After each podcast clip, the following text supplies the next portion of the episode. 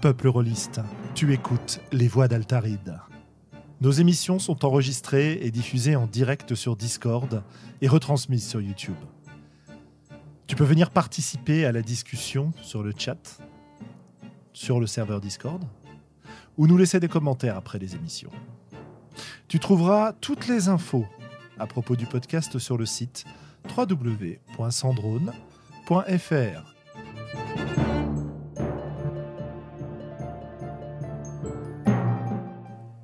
Bonne écoute.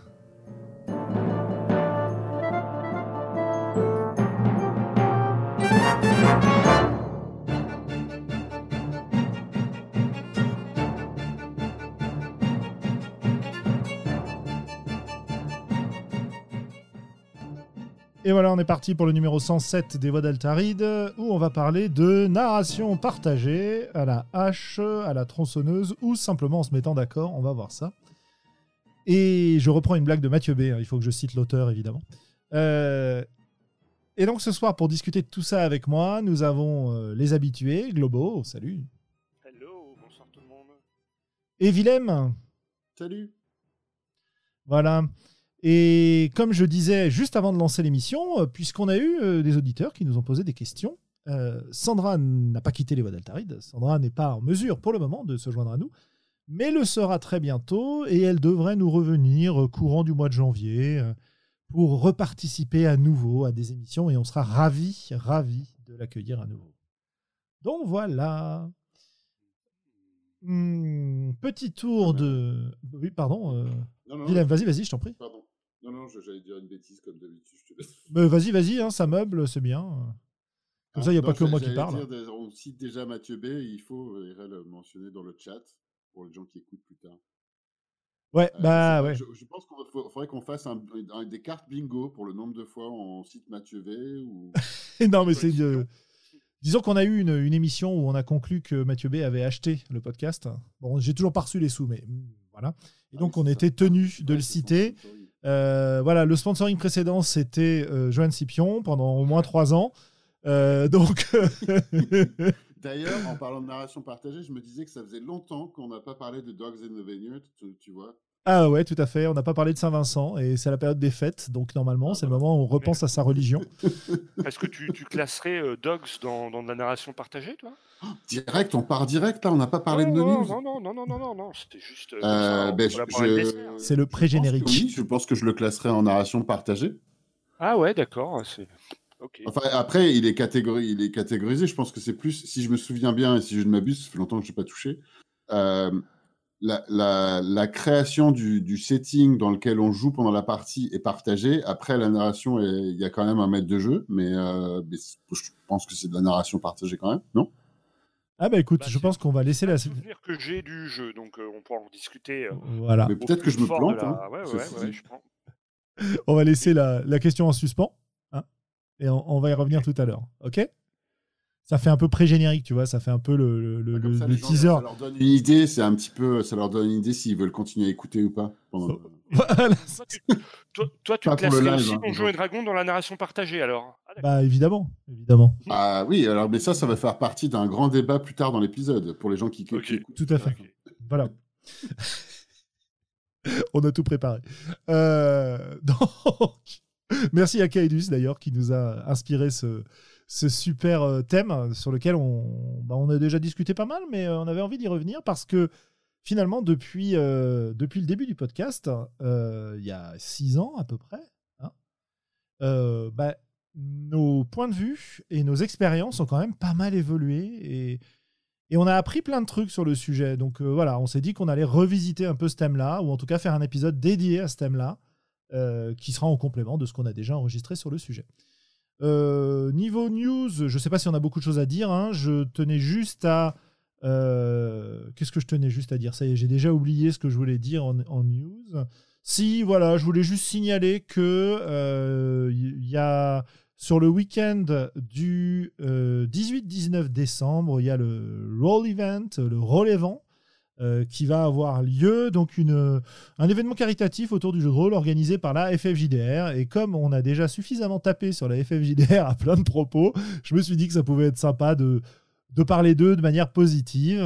Voilà, donc il y aura des, des tables rondes, des parties streamées. euh, euh, ça ressemble à s'y méprendre à la cyberconf, mais côté euh, FFJDR, et on verra bien ce que ça donne. En tout cas, ça a l'air d'être organisé de manière sérieuse, et je pense que ça devrait être assez sympa. Voilà. Donc, euh, on verra. Voilà. Il y a aussi évidemment en retour euh, bah, la cyberconf. hein. On, en avait parlé avec Gaël assez longuement euh, avant qu'elle n'ait lieu. Elle a eu lieu. euh, elle s'est bien passée. euh, il y a eu des choses assez extraordinaires avec justement un côté caricature, euh, caricature, n'importe quoi.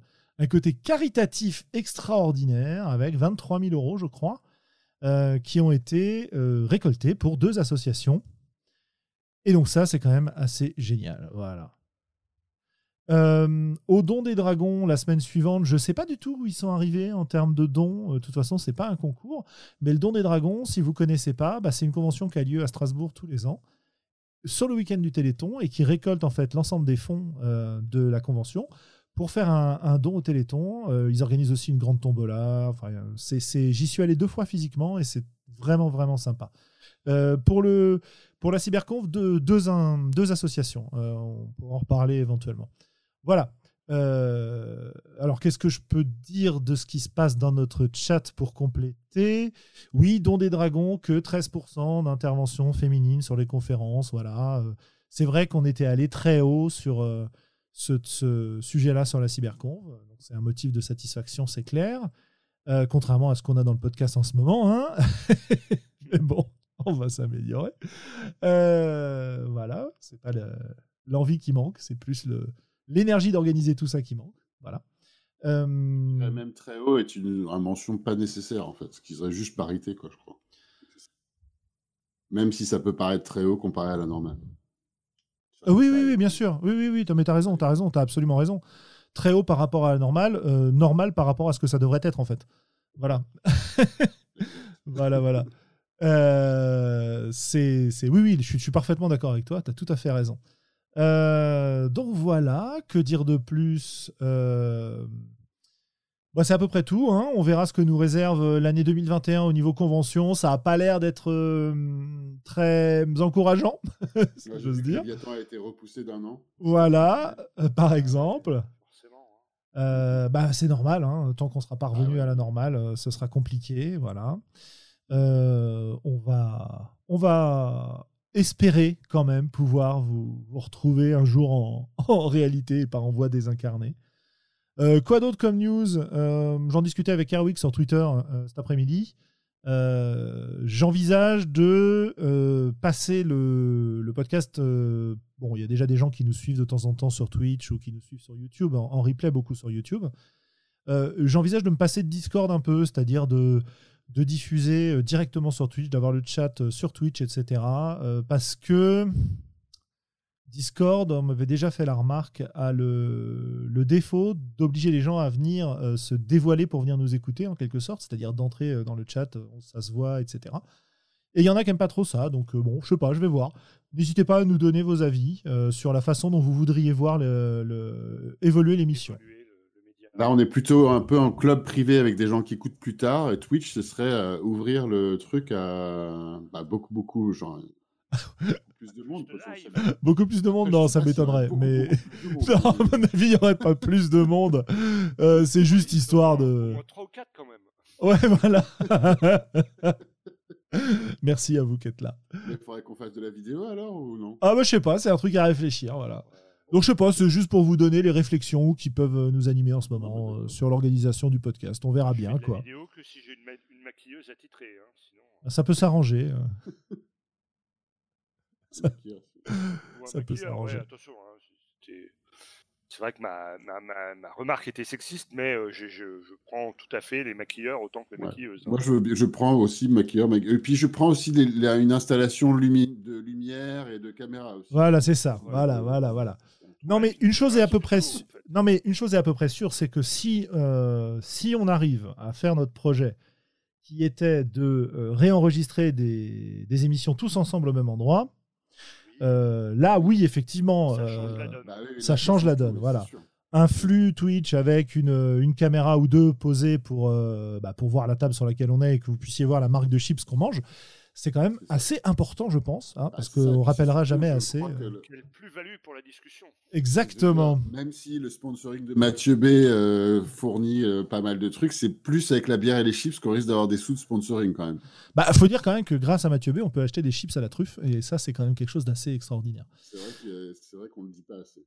bon, pour les fêtes. bon, bref. tout ça étant dit, voilà.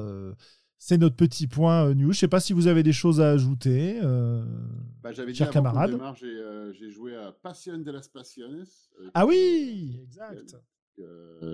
C'était très sympa. J'avais envie de l'essayer depuis un moment, donc je suis ravi de l'avoir essayé. je vous avais dit juste avant qu'on démarre, mais c'était assez fun. J'étais surprenamment. J'ai trouvé ça surprenamment difficile de rentrer dans le registre du jeu que, avec lequel je suis pas familier, avec lequel je, j'interprète en général pas particulièrement des personnages de jeux de rôle qui sont dans un style de telenovela euh, ultra dramatique euh, et euh, ultra dramatique, amoureux, romantique. Et, et, en plus, j'ai pas vu beaucoup de telenovelas ou les feux de l'amour récemment non plus. Donc j'ai trouvé, ça assez fun, mais en fait, ce, que je m'attendais, je m'attendais pas à ce que ce soit un peu difficile à jouer, quoi. et on n'était que trois, donc c'était sympa, mais je pense que ce jeu enfin, ça pourrait, euh, ça pourrait valoir le coup d'être plus, quoi, genre d'être 5, d'être un, un, MJ et 4 ou 5 joueurs, je dirais. Euh, et voire même d'avoir une soirée, si on peut être en personne, le jour où on peut être en personne, de regarder un épisode de telenovela en buvant un coup pour rentrer dans le délire, quoi. Mais voilà. Ah ouais, carrément, tu transformes ça en jeu à boire, toi. Euh, pas, pas, complètement en jeu à boire, hein, mais, euh, mais je pense que pour mettre l'ambiance, ça peut être pas mal de regarder un épisode. Pas, t'es pas obligé de boire, c'est pas ça que je veux dire. euh, le fonds de commerce en personnage dramatique, RL me dit dans le chat, le fonds de commerce, bah si. Alors moi, je suis très dramatique en personnage, mais c'est pas forcément dans le registre des feux de la, fin des telenovelas. Je dis feu de l'amour, mais en fait, c'est pas vraiment exactement feu de l'amour. Hein. Je crois que les telenovelas partent plus loin que le feu de l'amour. Euh, c'est dire. C'est dire. C'est-à-dire qu'il y a des retournements de situation avec des gangsters, des, cambriolages, des viols, des, des, personnages cachés qui reviennent à la vie sans arrêt, qui partent un peu plus loin euh, que, je crois, les feux de l'amour, mais je suis pas un spécialiste des feux de l'amour, donc je sais pas. Ouais. Ouais, ouais, ouais. les feux de l'amour, c'est plus le soap, en fait. C'est pas. Euh, je pense qu'il y a, il y a, il y a, ouais, il y a une gradation qui est pas la même, mais comme toi, je suis pas du tout spécialiste. Je sais même pas si j'en ai regardé un épisode en entier une fois de ce, de ce genre de série. Donc, euh, non plus, en fait. Est-ce que c'est nécessaire pour jouer? Ça, c'est une grande question. Je ne sais pas, pas sûr.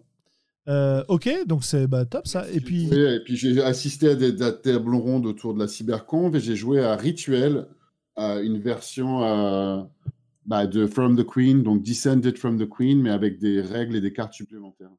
Voilà, Rituel qui va sortir chez Brajlon. Euh, alors qu'est-ce qu'il disait, Nico? qui est, qui est, avec nous régulièrement, bah, qui est là encore ce soir. Ouais, ouais, ouais.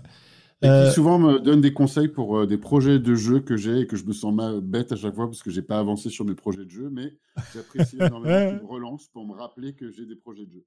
Ah bah, faut pas hésiter si vous avez des, des, projets, si tu as des projets que tu n'arrives pas à avancer, à aller euh, solliciter une séance de déprocrastination sur le, le, Discord des courants alternatifs où se réunissent régulièrement des gens pour justement se pousser les uns les autres à avancer. Ah, voilà. Donc, euh, Je crois que je suis même pas sur le Discord des courants alternatifs, dis donc. Ah bah écoute, si tu as envie d'y aller, je te filerai le. Ouais, et il s'est dit euh, plein de choses intéressantes. Après, moi je trouve que c'est toujours compliqué de suivre les discussions sur Discord. Donc euh, il y a des moments où j'y vais, et puis des moments où, je fais des pauses parce que c'est trop intense pour moi. Voilà. super Discord. Ouais, ouais, ouais, tout à fait. Donc, bah, n'hésite pas, quoi. Ça, ça peut aider à avancer. Qu'est-ce qu'il y a d'autre qui peut aider à, avancer sur ces projets de jeu? Bah, euh, évidemment, le Discord de Mathieu B. Hein, c'est pas du JDR euh, où vous allez trouver euh, toujours plein de gens qui discutent, etc. Qu'est-ce qu'il y a d'autres endroits allez, faire jouer ces jeux qu'on n'a pas fini en convention. Voilà. ah oui, les, jeux, les projets de jeux, jeux auxquels on n'a pas joué. Étant donné le, le, cyber bundle de la convention, et enfin on va revenir dessus, hein, mais le, franchement le montant de sous qui a été récolté est extraordinaire, c'est vraiment chouette. Et je me suis dit, mais attends, je vais pas dépenser plus de sous dans un autre bundle avant de regarder celui que j'ai eu en juin du bundle euh, Racial Equality and Racial Justice, je sais plus, pendant le Black Lives Matter. Mm-hmm. euh, que j'avais même pas regardé ce que j'avais et j'ai été dans Itch.io pour regarder les 59 pages de trucs. Alors c'est pas que du JDR, hein, mais, euh, mais bon, j'ai pas fini. J'y ai passé du temps pendant On que écouté les 10 ans tables rondes. Voilà. J'ai téléchargé plein de trucs que j'avais pas avant, j'ai regardé ce que c'était. Euh, bon, au final, j'ai, je, je crois que j'ai fait 25 pages et j'ai renoncé j'ai payé les sous pour la nouvelle cyber, le nouveau, enfin le bundle de la cybercon. Et euh, enfin, je sais plus combien j'ai mis. Euh, je crois que j'ai, j'ai mis un des montants qui était plus que le, le minimum, mais qui était, qui était euh, euh, donné euh, d'office, enfin pas d'office, euh, qui était suggéré, les montants suggérés sur le site des, des Médecins sans frontières. Ouais. Enfin bon. Ouais, ouais. Bah écoute, là, on a Gulix qui nous dit qu'il a racheté le bundle Black Lives Matter parce qu'il avait oublié qu'il l'avait déjà.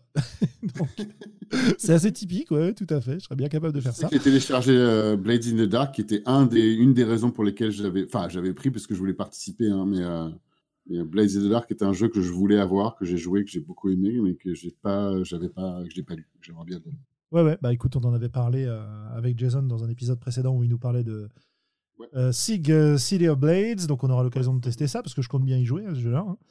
Euh, Ouais. Donc j'espère bien qu'on aura l'occasion d'y jouer. Voilà, bon, voilà, on a fait notre petit tour, notre petite discussion de retrouvailles, nos petits bilans.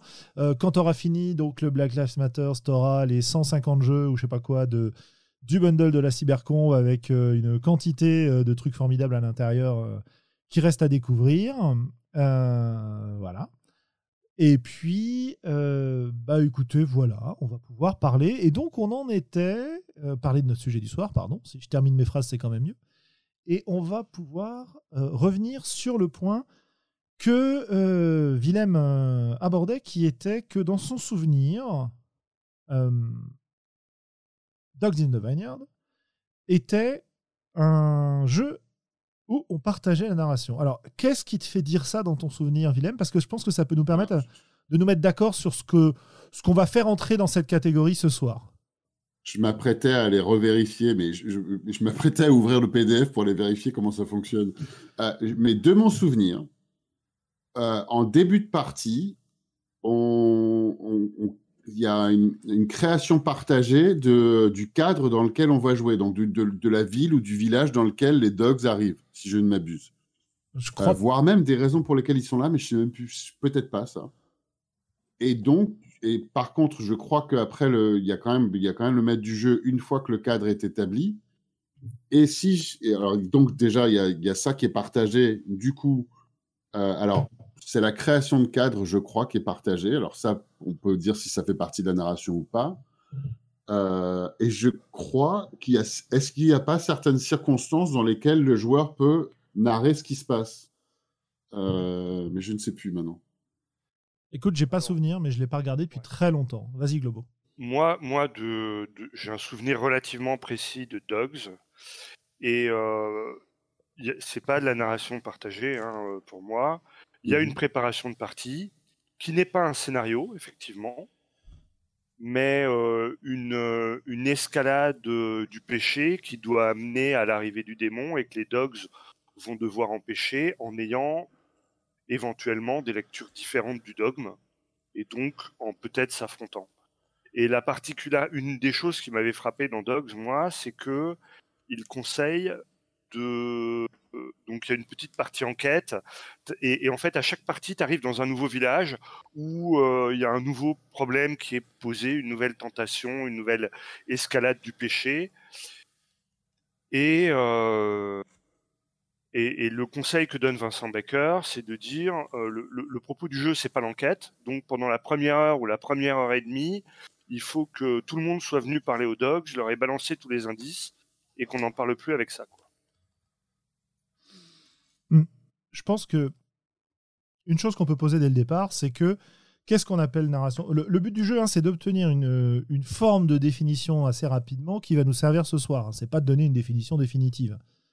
Euh, premier argument qu'on entend très souvent, qu'on nous avait d'ailleurs fait euh, en commentaire sur un des épisodes il y a fort fort longtemps, euh, quand on parlait du sujet, c'est que euh, en jeu de rôle, toute narration est partagée. Qu'est-ce que ça, quel est l'argument qui est derrière ça? C'est que la narration, bah, c'est ce qu'on raconte à propos des personnages, à propos de l'univers dans notre, euh, dans notre partie de jeu de rôle. et qu'à partir du moment où les joueurs décident de euh, raconter les actions de leur personnage, bah, la narration nécessairement, par définition, est partagée. Euh, ça a mené évidemment au fil du temps, on peut réécouter des épisodes de la cellule où on arrive à une définition qui était plus proche de partage d'autorité plutôt que partage de narration, etc. Voilà.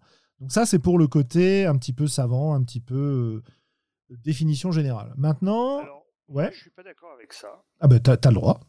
Et, et je vais t'expliquer pourquoi. C'est un peu comme expliquer que euh, le patron qui est payé euh, 400 fois plus que ses employés, il partage les bénéfices, quoi. Oui, non, mais je suis d'accord avec toi. Attends, t'es quoi T'es pas d'accord avec quoi? De parler Eh d'autorité ben, c'est le, fait de dire, euh, en fait, en jeu de rôle, la, par- la, la, De parler de narration partagée, c'est plus de parler d'autorité plus ou moins partagée. Bah, quand il y Ah. a quelqu'un qui a 90% du temps de parole et que les autres euh, se contentent de choisir la couleur des, euh, des rideaux, euh, techniquement, euh, il y a un partage, mais euh, les, les proportions du partage, elles sont à prendre en compte, selon moi. Tu vois. Ah, mais je suis. Peut-être, Et- mais moi, ce que j'ai, ce que j'ai compris parce que dis... bah, vas-y, pardon, Globo, finis, Et, excuse-moi. et- et si c'est complètement déséquilibré, euh, ben, euh, il y a un partage, mais c'est très hypocrite de, prétendre qu'il y a un partage, puisque dans les faits, euh, il y a une, claire euh, domination de, temps de parole ou d'autorité, quoi. Alors attends, je vais, reformer ce que tu as dit, Julien, pour être sûr que j'ai compris. Euh, ce qui est encore, bah, c'est la base, donc pourquoi pas. Enfin, en tout cas, je le fais. donc, quand, quand- ce que tu voulais dire, Julien, quand tu parles de, il y a toujours une espèce, de, il y a toujours une quantité de narration partagée. La manière dont j'entends ça, c'est que dans une partie, on va dire euh, entre, guillemets traditionnelle de jeu de rôle, avec un maître de jeu qui joue l'univers et les, personnages non joueurs et les joueurs qui jouent leurs joueurs, la narration est partagée dans la mesure où le, le maître du jeu incarne l'univers et incarne les personnages non joueurs, et le joueur, les joueurs, le joueur est responsable de son personnage.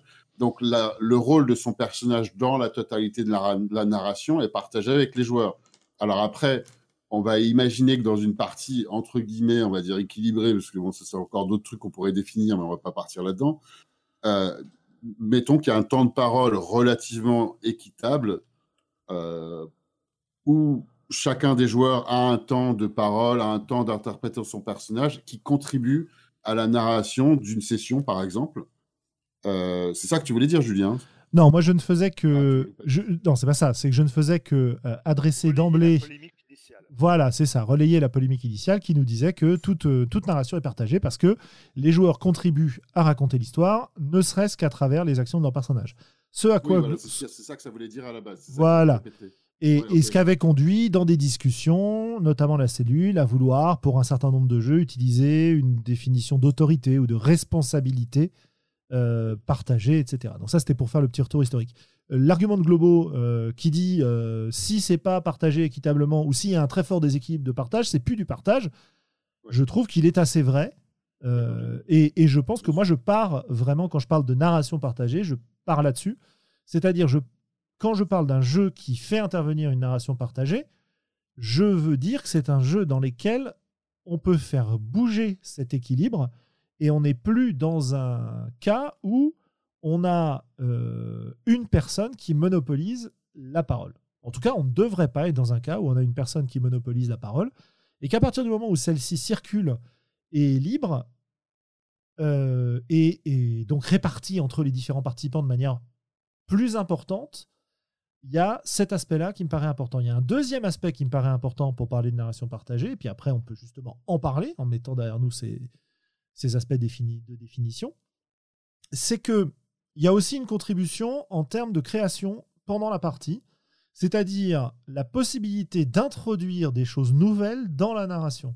Parce que c'est pareil, t'as beau partager la parole en parts plus ou moins égales, si ta parole ne te permet pas d'introduire des éléments nouveaux qui, qui ne concernent pas seulement ton personnage dans l'environnement immédiat de jeu, pour moi, on n'est pas vraiment dans du partage de narration.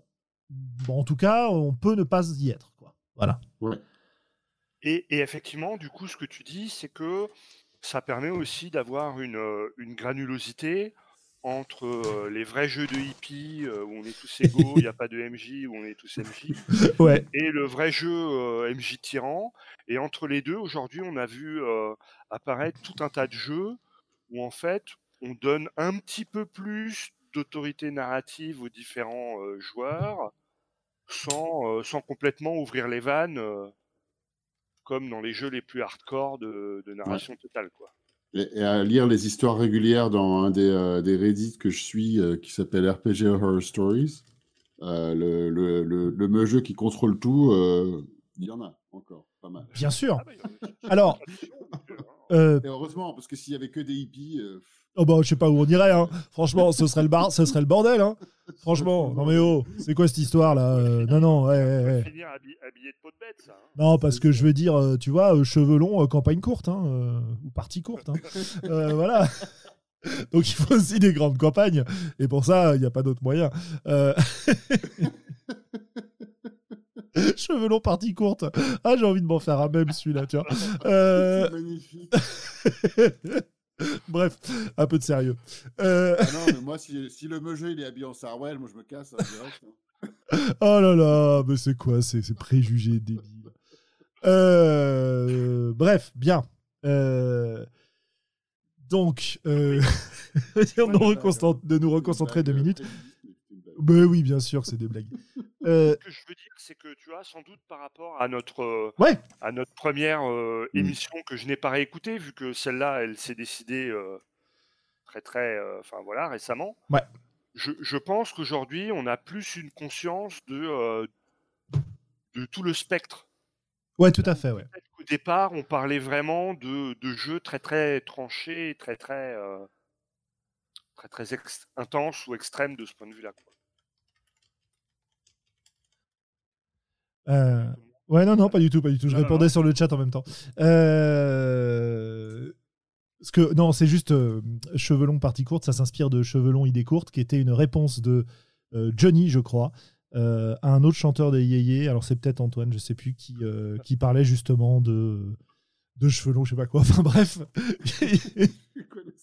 Ah non, mais c'est une vieille histoire. euh, ça, ça, voilà, il nous faudrait des historiens de l'époque. Antoine, voilà, merci. Euh, et euh, bref, donc voilà, c'est parti là-dessus.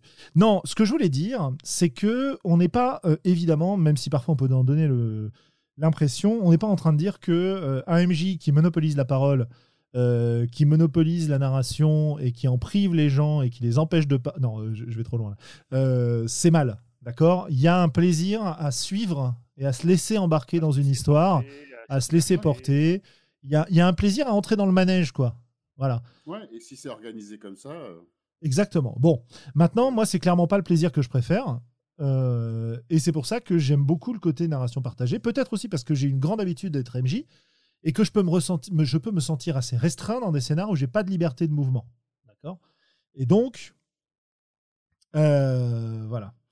Euh, C'était le, la prémisse de ce point de vue-là pour, euh, pour bien centrer les choses. Donc, moi, j'aime beaucoup ce que tu dis, Globo, quand tu parles de granularité et de niveau de partage qui sont différents.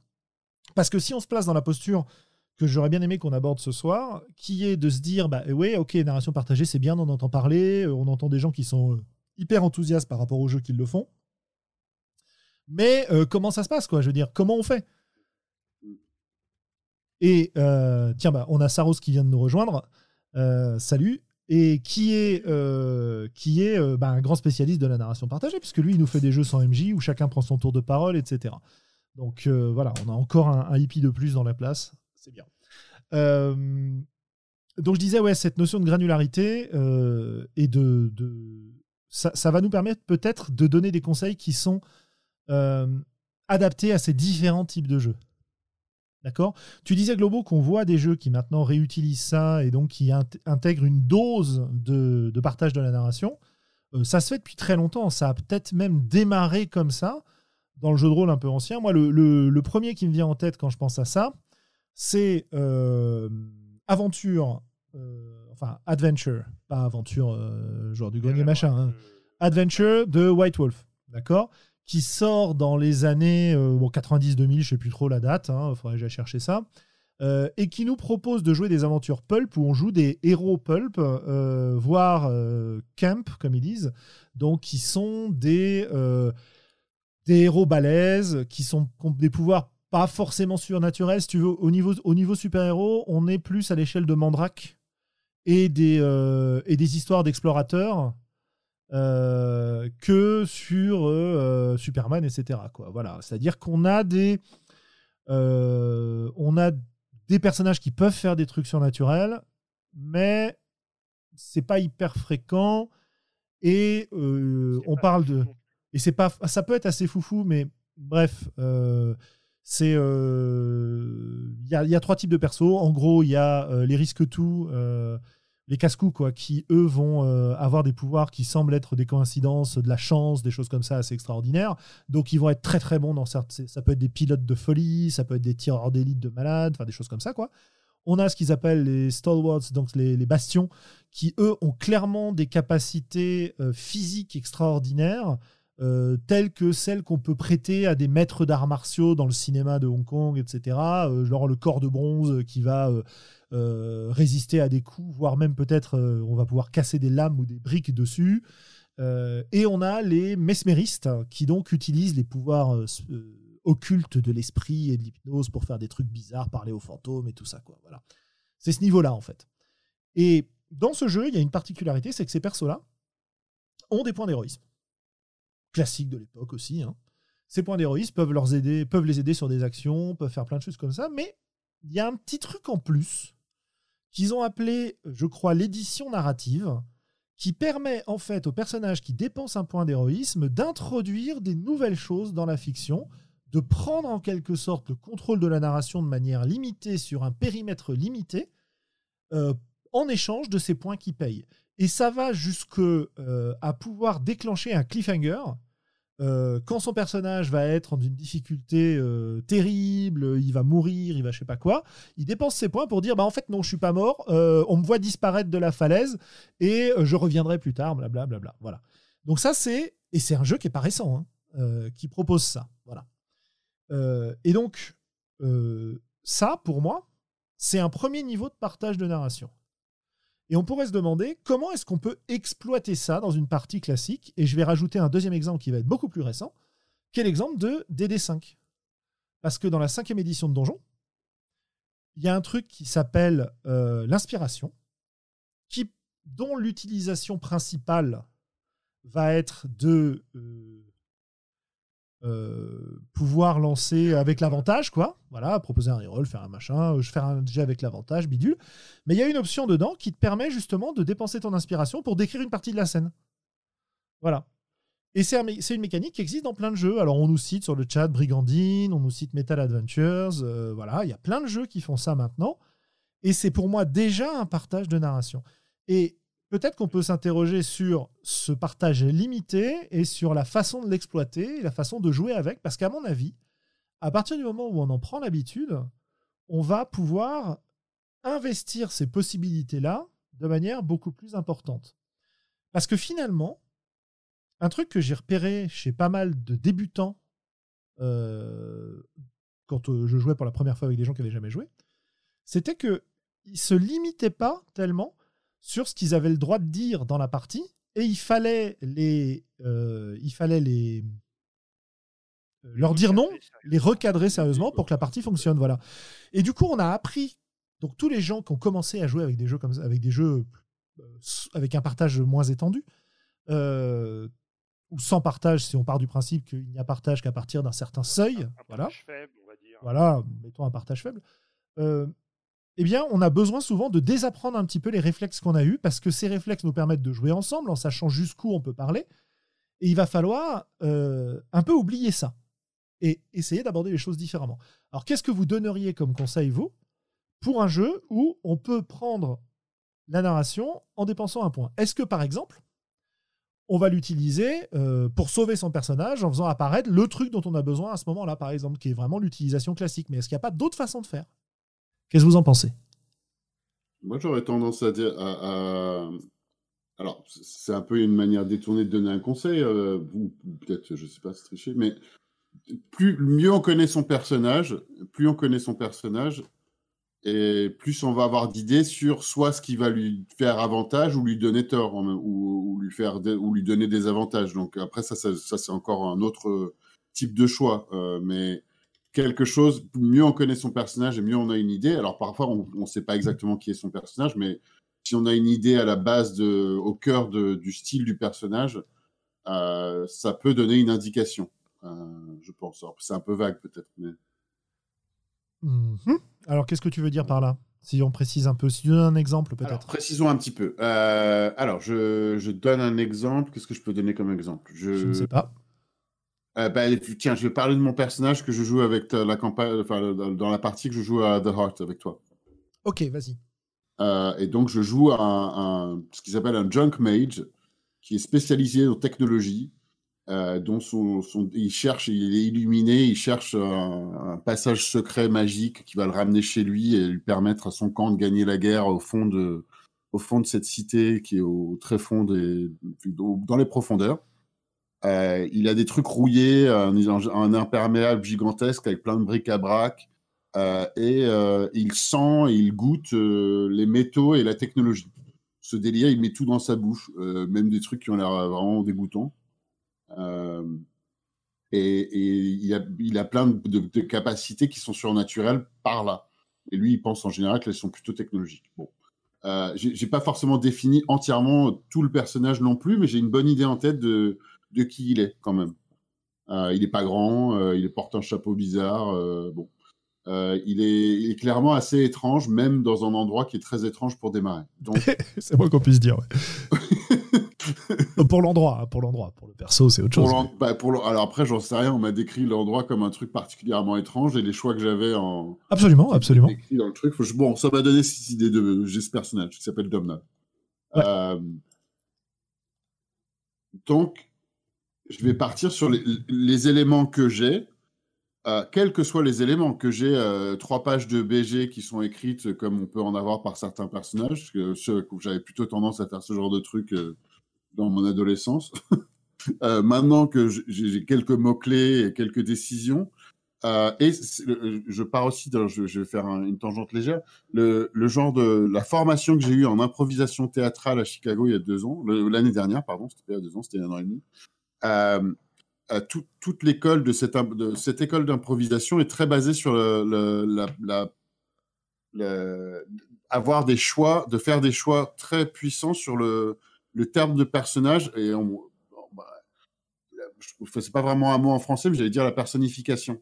Donc, euh, c'est-à-dire qu'est-ce qui fait et qu'est-ce qui fait que ce personnage est là et qu'on le voit?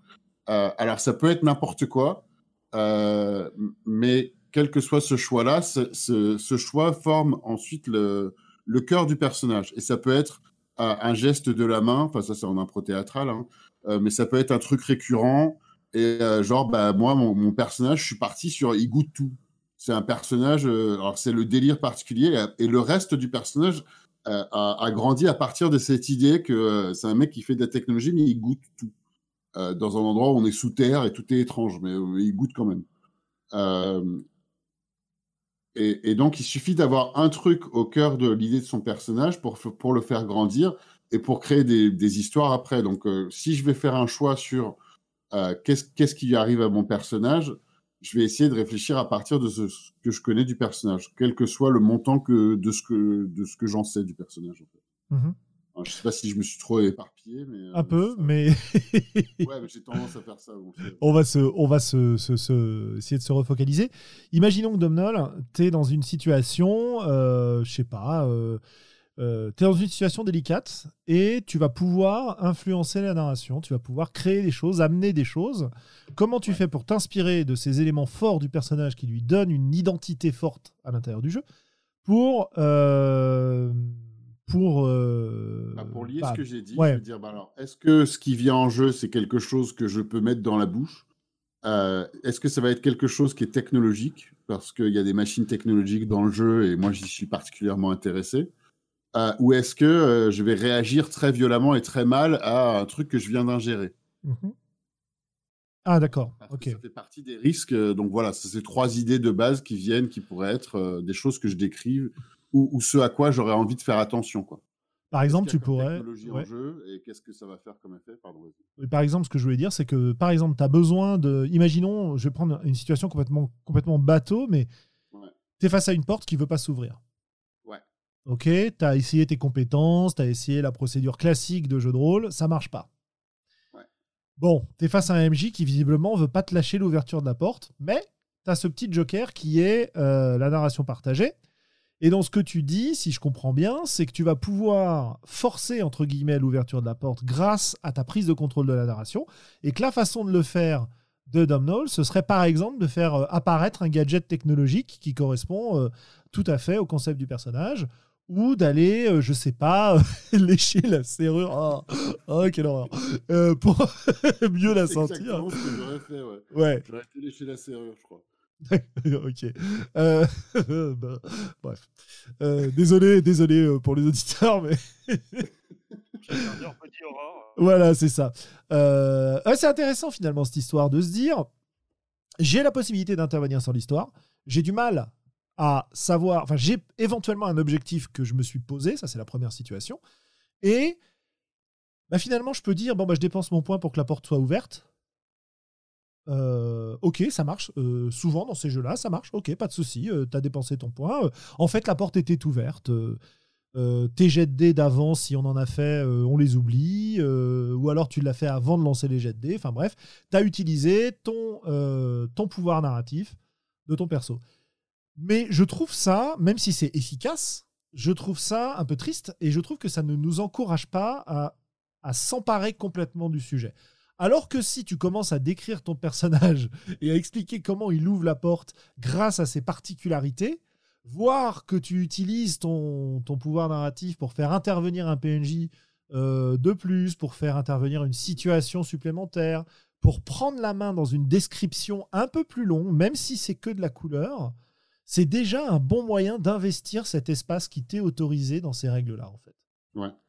Après, ça peut aller plus loin, mais ça, ça devient plus difficile à prendre en main euh, ou à y penser, même pour, euh, même si on a de l'expérience, hein, je trouve. Ah bah bien Dans, sûr. dans le genre d'expo- dans le genre d'exemple d'avoir une porte, on pourrait dire bon bah mon personnage est vachement intéressé par la technologie. Je dis ah mais attends, je me souviens que euh, 100 mètres plus bas, il y avait une machine. On va revenir, on va aller explorer ça. Peut-être que ça va ouvrir un nouveau couloir. Du coup, on va ailleurs, en fait. Euh, Ouais, ouais. vient Vas-y, Globo. on bloque pas sur la porte, on fait autre chose. Mais Ouais. c'est encore un autre. Personnage. Ton personnage qui goûte tout, est-ce qu'il vomit des fois aussi? Euh, je crois que oui. Hein. les, les auditeurs me remercient. Et toi, Globo, de ton côté, alors, qu'est-ce que tu, euh, comment t'envisagerais les choses pour, euh, pour pouvoir investir cette, cet espace Alors, moi, je, je, vou- je voudrais partir un petit peu en méta. Vas-y, Je sais pas si je vais directement répondre à cette question. j'ai l'habitude. Ah, Super, on se sent soutenu dans ce, dans ce, dans ce podcast. Vas-y. Si ça continue, je me casse. Ouais, ouais, c'est ça. Allez, vas-y, raconte. Raconte ton méta. Euh, moi, moi, ce que je constate, en fait, c'est que plus on partage fortement l'autorité, plus ça ne remet pas en, en cause le rôle du meneur de jeu, ça pétarde juste le la, la notion de scénario, en fait. Hmm, Oui. Uh-huh. Et euh, du coup, souvent, ce que les, meneurs euh, qui ont absolument envie de faire jouer leur scénario avancent comme contre-argument au partage de l'autorité, c'est de dire que, euh, grosso modo, les joueurs ne savent pas ce qu'ils font et que euh, il faut quelqu'un de sérieux et qui connaît le scénario. Il y a, a- que le conteur qui pourra véritablement faire avancer l'histoire parce qu'il y a toutes les clés, blablabla. Mais mon expérience, et, ces dernières années, j'ai quand même euh, euh, fait pas mal de jeux où je partage assez fortement mon, mon autorité tout en restant meneur à la table. C'est que souvent les joueurs sont un petit peu plus sévères avec eux-mêmes et avec l'histoire que même moi qui suis pourtant un dirty MJ aurait pu l'être. Et en fait, avoir peur de donner de l'autorité aux joueurs parce qu'on pense qu'ils vont être complaisants avec eux-mêmes et avec leurs personnages, eh bien, c'est rarement l'expérience que moi j'ai en, fort partage d'autorité dans les parties. Au contraire, les joueurs euh, je pense qu'il y a un petit plaisir sadique de joueur à, s'automettre tout seul dans la, dans la mouise. Alors ça dépend énormément du, paradigme de la table. Euh, j'ai un, exemple qui me revient en tête quand tu dis ça, euh, qui est une partie qu'on avait faite de marche-branche avec Thomas Munier au festival Scorfell. Bah oui, forcément. Au festival Scorfell. Et le début de cette partie était assez marquant de ce point de vue-là. C'est un exemple que j'ai déjà raconté. Euh, on jouait avec, je jouais avec un, groupe de joueurs. moi, évidemment, j'avais l'habitude de, la façon dont joue Thomas, etc. Mais euh, avec un groupe de joueurs qui étaient des joueurs qui jouaient, je crois, principalement à Warhammer. Donc, euh, format classique, MJ classique. Et, ils se marraient bien, donc c'était cool, quoi. et Thomas commence à la Thomas Munier à introduire la partie de marche-branche. Et il a une phrase, et je vois les joueurs qui tombent en arrêt. Alors d'abord un d'entre eux qui est le MJ d'habitude, et puis les autres qui enchaînent derrière. Et, c'est vraiment, tu as l'impression de voir la lumière qui apparaît dans l'œil de la personne, tu vois. C'est, euh, je sais plus ce qu'il dit, il dit, voilà, vous, vous, vous êtes en train de revenir d'une mission, euh, dans laquelle vous étiez allé chercher une pierre magique, je sais pas quoi, euh, je me souviens plus exactement. Et, et là, il se tourne vers le. Bon, on dit ok, tiens, ça pourrait être ça, machin, super et tout. On commence à construire un peu deux, trois petites choses. Et il se tourne vers le joueur en question et lui dit Et alors euh, Ou alors c'est peut-être même le joueur qui lui demande Mais on a réussi la mission ou pas? Et là, Thomas qui lui dit Bah, je sais pas, vous avez réussi la mission? Et là, tu as t'as l'éclair, quoi. T'as le moment de dire, mais attends, ça, veut dire que dans ta partie, j'ai le droit de décider des trucs comme ça? Pourtant, c'est toi le MJ. Et, euh, et à partir du moment où il y a eu ce moment-là, ils s'en sont emparés. Et euh, bah, après, la partie a continué. Euh, c'était cool, très sympa, etc., etc. Et il y a vraiment eu ce moment de changement où tu prends conscience que tu as le droit d'investir cet espace. Alors, comme le mec était déjà le MJ du groupe, ah bah, il n'a pas eu de mal à rajouter des détails. Il avait l'habitude d'improviser, de rajouter des détails, etc. Et puis tout le monde l'a suivi derrière. Et c'était vachement sympa. Euh, et donc, tout ça pour dire que tu dis que les joueurs ont tendance à vouloir euh, être un peu sadiques ou se poser des difficultés ou avoir une exigence de cohérence forte. Euh, je suis absolument d'accord avec toi. Mais c'est pas. Mais il faut qu'il y ait ce déclic-là qui ait lieu en général où il faut qu'on soit dans une situation où il peut avoir lieu. Parce que j'ai vu aussi quand même plein de gens qui jouent pour gagner au jeu de rôle. Et, et qui, qui ne, Dans une situation dans laquelle ils peuvent mettre leur personnage en difficulté, ils vont jamais le faire. D'accord? Parce que c'est pas la façon dont on a dit qu'on allait jouer, tu vois. C'était pas la façon dont ils voient les choses. Parce qu'ils sont dans le paradigme où tu as euh, le MJ sadique qui va tendre des pièges aux joueurs, il faut surtout pas tomber dedans, il faut résoudre le scénario, il faut gagner, enfin tu vois le, toute cette idée-là. quoi. Et j'ai entendu aussi beaucoup de joueurs dire je ne serais pas capable d'être MJ et si on leur pose ce genre de questions, ils bloquent aussi. Hein. Ah bah tiens, ça c'est intéressant aussi. Euh, puisque là on est dans un cas, euh, là on est passé à la vitesse supérieure en termes de partage de narration. Hein. On n'est plus sur, même si c'est lié, euh, les joueurs qui peuvent dépenser un point ou activer une règle de la partie pour être plus général activer une règle de la partie pour prendre en main la narration. Là, on est dans un cas où on leur offre l'espace et on s'attend d'eux qu'ils s'en emparent, notamment en leur retournant les questions, ce que toi aussi t'aimes bien faire, euh, Globo. Hein J'ai une question du coup là-dessus, euh, que j'avais aussi quand Globo l'a dit, mais vu que tu, tu viens de l'établir, Sandro, Julien vient assez clairement. Donc dans ce cadre, est-ce qu'on est automatiquement dans un cadre où il n'y a plus de scénario écrit ou est-ce qu'on a quand même un ah. scénario écrit? Genre, genre, quand tu joues Globo comme ça et que tu laisses de, l'autorité, enfin de la narration partagée aux joueurs à un cadre plus élevé, est-ce que ouais, est-ce qu'on a quand même un scénar ou est-ce que c'est plus la peine d'en avoir, c'est plus possible quoi? Il y a une préparation de partie parce que ça vaut le coup de. Un scénario, hein, je veux dire. Ouais, ouais, ouais. Il y a une mmh. préparation de partie, hein, que parfois euh, le Grumpf peut appeler un canevas ou ce genre de truc, mais il n'y a, a, plus un scénario au sens strict avec une situation initiale, un développement et une situation finale qui est connue par un narrateur préalablement. Mmh.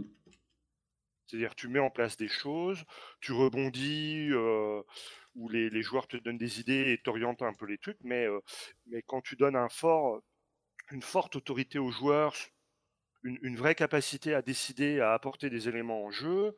Euh, toi, enfin moi, quand je suis meneur dans ce genre de jeu, je suis aussi surpris que les joueurs du résultat que propose la, partie à l'arrivée.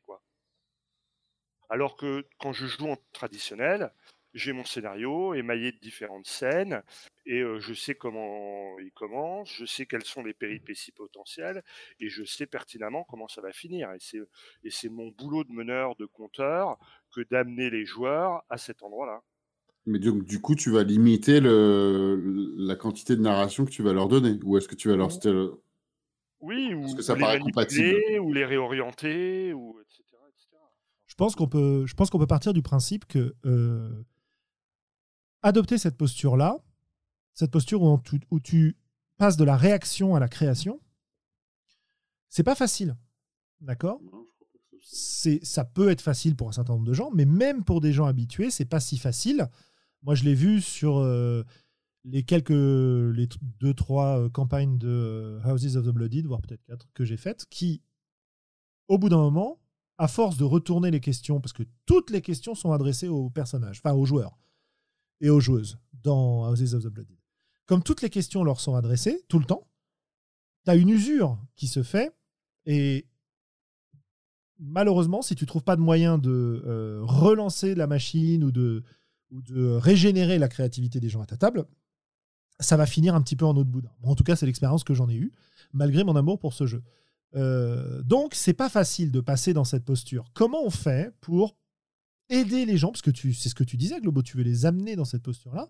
Comment on fait justement pour pouvoir adopter cette posture de façon plus simple à partir du moment, évidemment, où on en a envie, parce que euh, bah, si on n'en a pas envie, on va pas se forcer non plus, quoi. Je veux dire, euh, sauf peut-être pour tenter l'expérience, mais moi, je suis à peu près persuadé que mais, bon, c'est ma, ma, ma, conviction personnelle parce que c'est comme ça que je le ressens. Mais si on arrive à le faire et que ça devient plus un effort, il y a beaucoup de monde qui, sont contents de le faire. Mais ça ne veut pas dire que c'est leur pratique préférée, ça ne veut pas dire qu'ils vont l'adopter définitivement, etc., etc. Donc bon, euh, comment tu fais, Globo? Alors moi déjà, je veux dire que euh, dans la pratique de, narration partagée, j'ai commencé avec des jeux euh, très extrêmes où il n'y a vraiment pas de meneur. Et, euh, et, j'étais pas très satisfait de cette pratique-là parce que ça a tendance à me désimmerger. J'en ai déjà parlé parce que je, passe toujours d'une situation euh, du point de vue de mon personnage à plutôt un point de vue de, compteur et de meneur de jeu et passer constamment de l'un à l'autre dans la partie c'est compliqué pour moi. Je trouve que ces jeux sont intéressants. Il faut y avoir joué une fois, mais je, pour moi, c'est plus une performance qu'un plaisir.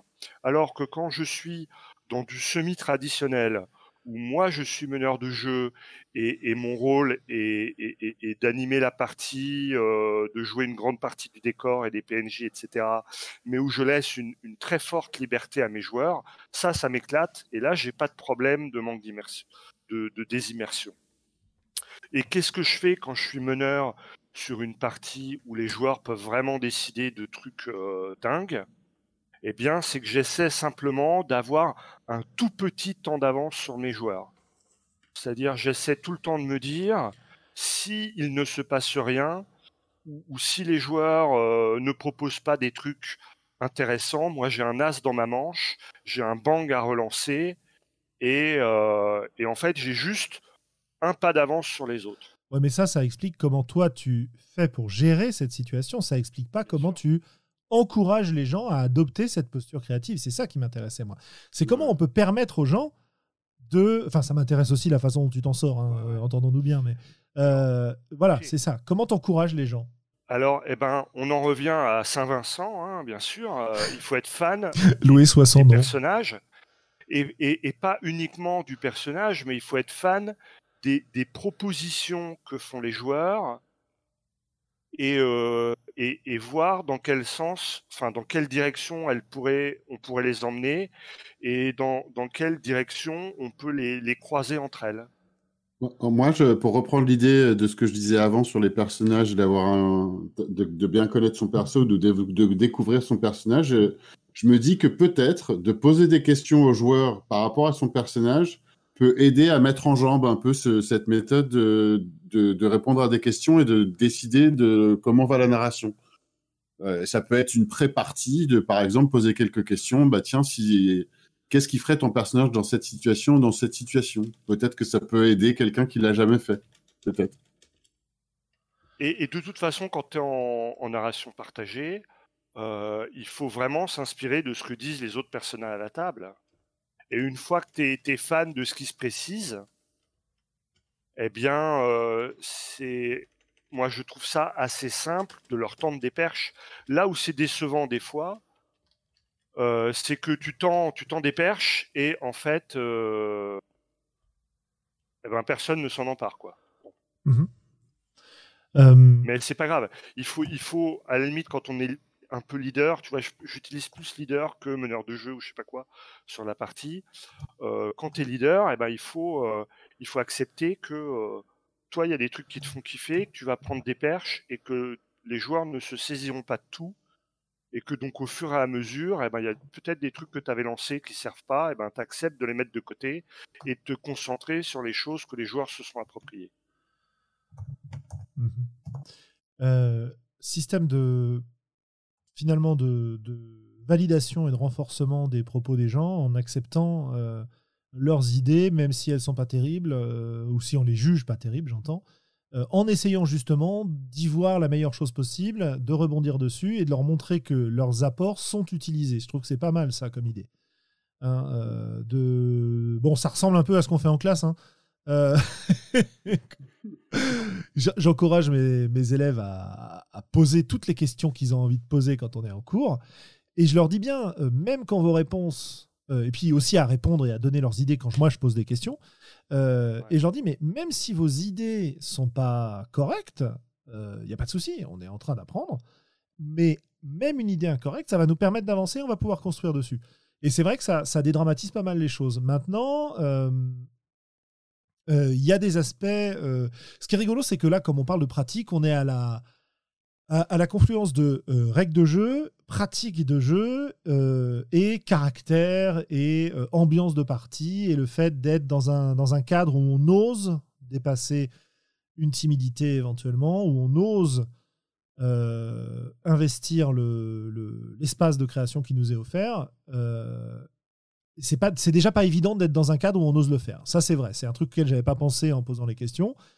Euh, pour pouvoir participer à la narration, il faut qu'on soit bienvenu et il faut que euh, et je pense que ce que tu disais Globo euh, et ce que je résumais est un est un très très bon moyen justement de de rassurer tout le monde là-dessus. Romaric proposait une partie solo avant, donc j'imagine euh, dans le euh, dans le cadre 1 MJ, un joueur ou une joueuse, euh, est-ce que ça peut aider? Je sais pas en fait. J'aurais tendance à penser que oui, parce que justement, t'as pas le regard des autres. Mais en même temps, la pression peut être augmentée quand tu as le regard de la personne dépositaire de l'autorité en face de toi. Et, bah, si encore une fois, je renvoie à d'une part mon expérience de jeu et d'autre part mon expérience de prof, le tête-à-tête, le petit groupe, c'est pas nécessairement l'espace le plus simple dans lequel s'exprimer.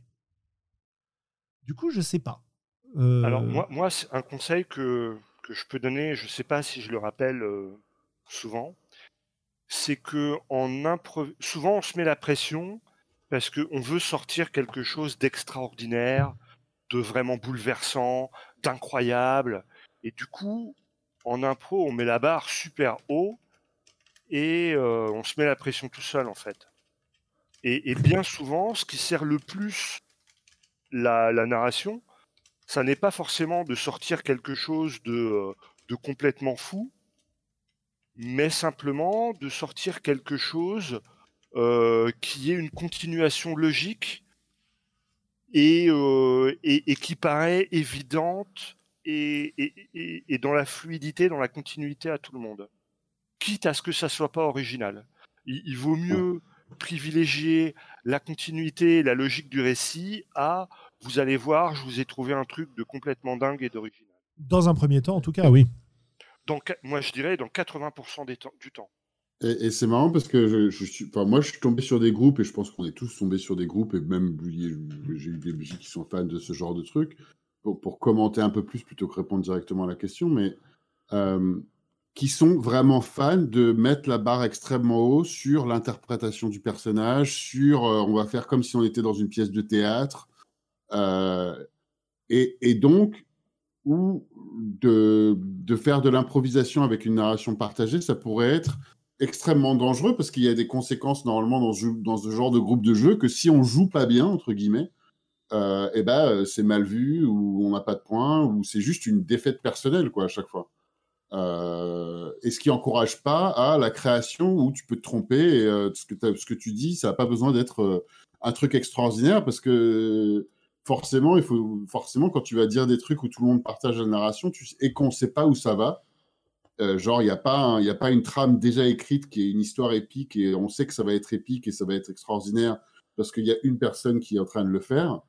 Alors, extraordinaire, après, ça dépend, hein, mais euh, mais il mais, y, a, y, a des groupes où il y a énormément de pression sur ce genre de choses. Donc, euh, Absolument. qu'on soit timide ou pas, je comprends qu'on n'a pas forcément envie de se lancer à dire un truc où bah, si je dis une bêtise, ça va être super mal vu et je ne serai pas invité ou j'aurai pas d'XP ou je sais pas quoi.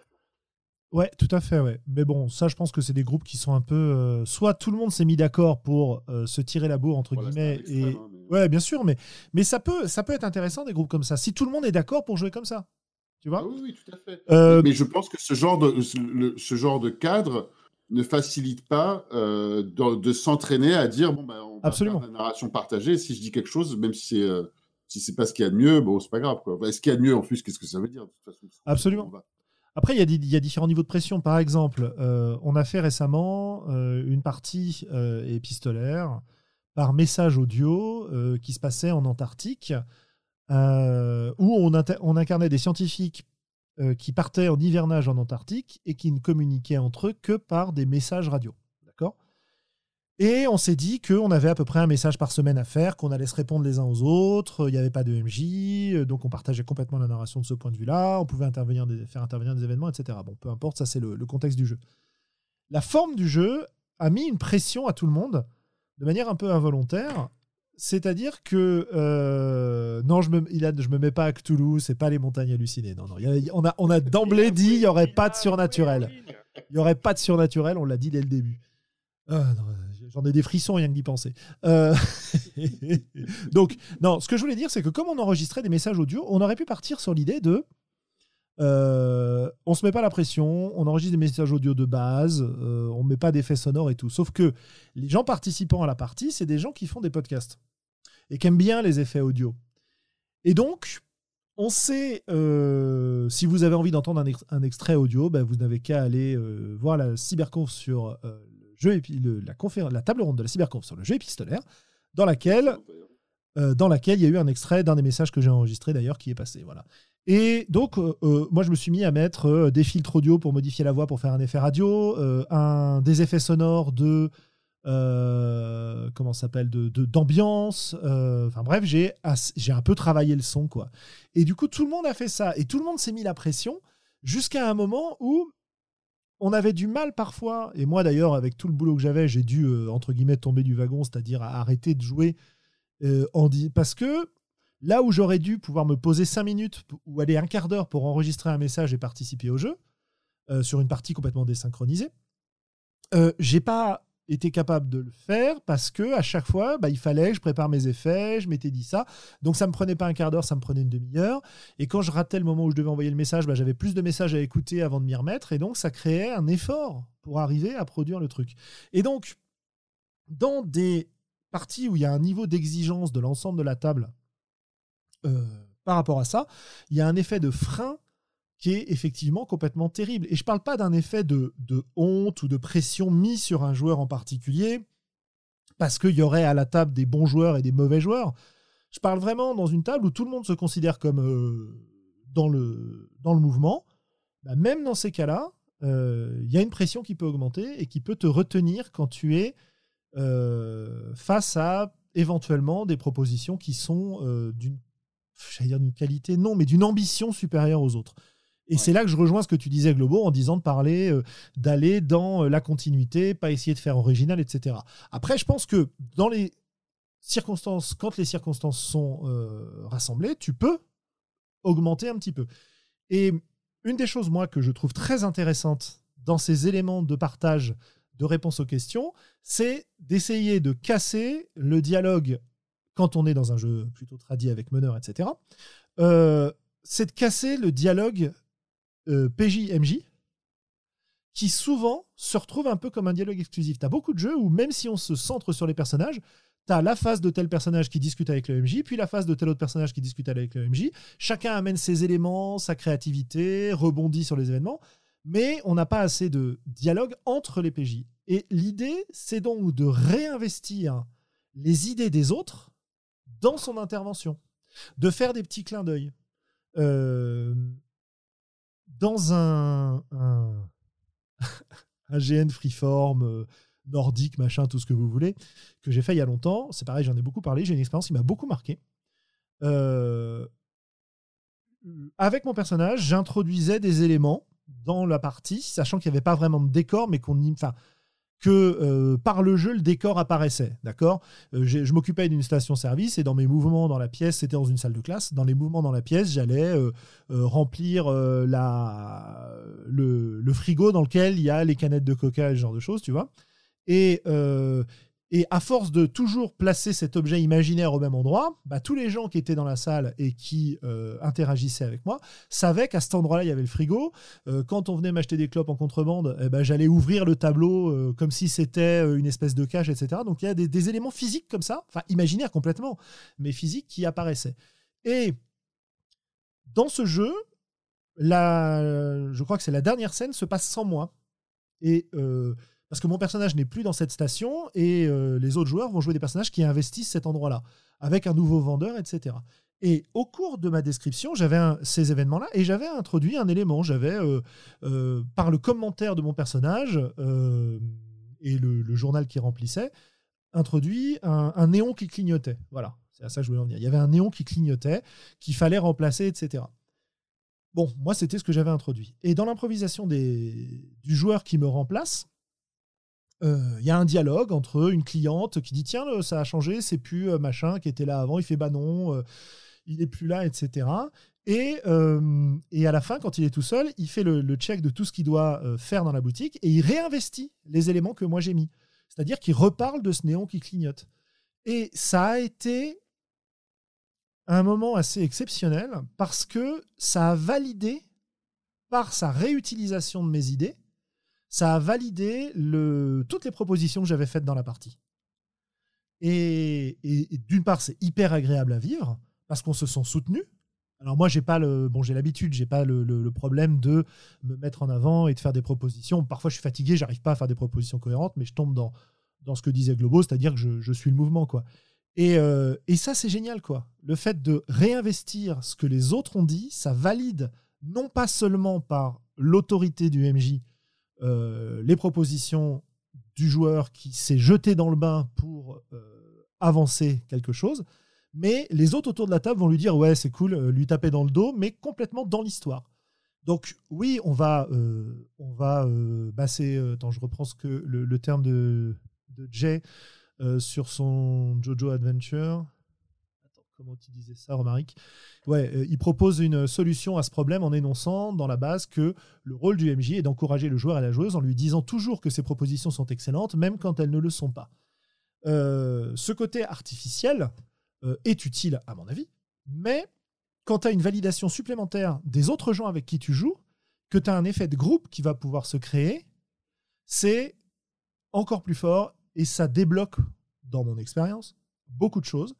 Et du coup, euh, moi, c'est pour rajouter au conseil de Globo qui est euh, le rôle du MJ d'organiser la partie, de valider, d'encourager, de renforcer, d'accepter aussi euh, les propositions. Si on s'arrange à la table pour réutiliser ce qui a été utilisé, ce qui a été dit ailleurs, et l'intégrer dans son, j'allais dire son espace mental, je pourrais même dire son maelstrom quelque part, hein, ça c'est pour faire clin d'œil, intégrer tout ça, euh, bah voilà, moi je pense que ça c'est un très très très bon moyen.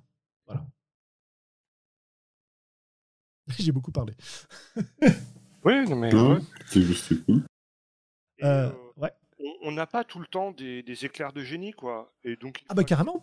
que de pas se mettre la pression, de, de laisser venir euh, ces moments de grâce qui viennent aussi par l'immersion dans le jeu, par la connivence avec les autres euh, joueurs à la table. Bah, Et, pour reparler euh, un et- petit pardon. Et pour faire grandir ça, eh bien, accepter que bah, euh, le temps que ça vienne, euh, on, on sort des trucs qui, euh, qui alimentent simplement, mais qui sont mais, mais, mais pas forcément qui vont être révolutionnaires ou qui vont euh, qui vont être Ouais. d'une originalité folle.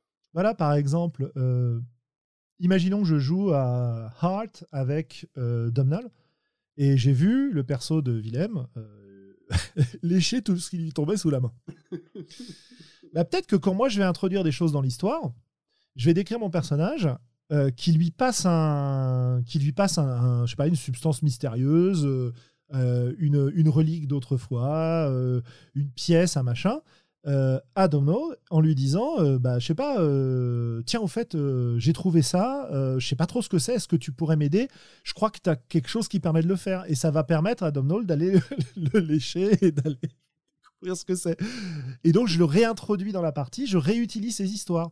Ou alors je vais être hors de sa présence euh, en train de discuter avec, euh, avec un PNJ et euh, je, vais, je vais lui tendre un objet en lui disant alors attention il reste peut-être des traces de bave ou rien tu vois enfin bref Ça, ça marche toujours super bien. Et je... Pardon, vas-y. vas-y vas-y fini vas-y vas-y non j'avais fini Bah, j'a- J'allais mentionner encore l'impro théâtrale parce que même si on est surtout basé sur la, la narration partagée, c'est aussi de se rappeler que quoi qu'il arrive, même si on joue avec un, un- un jeu qui essaye de tout faire sur les rails, euh, les joueurs ou les dés font quand même qu'il y, a y un côté incertain et il y a un côté improvisation. C'est pas que du, c'est pas du théâtre.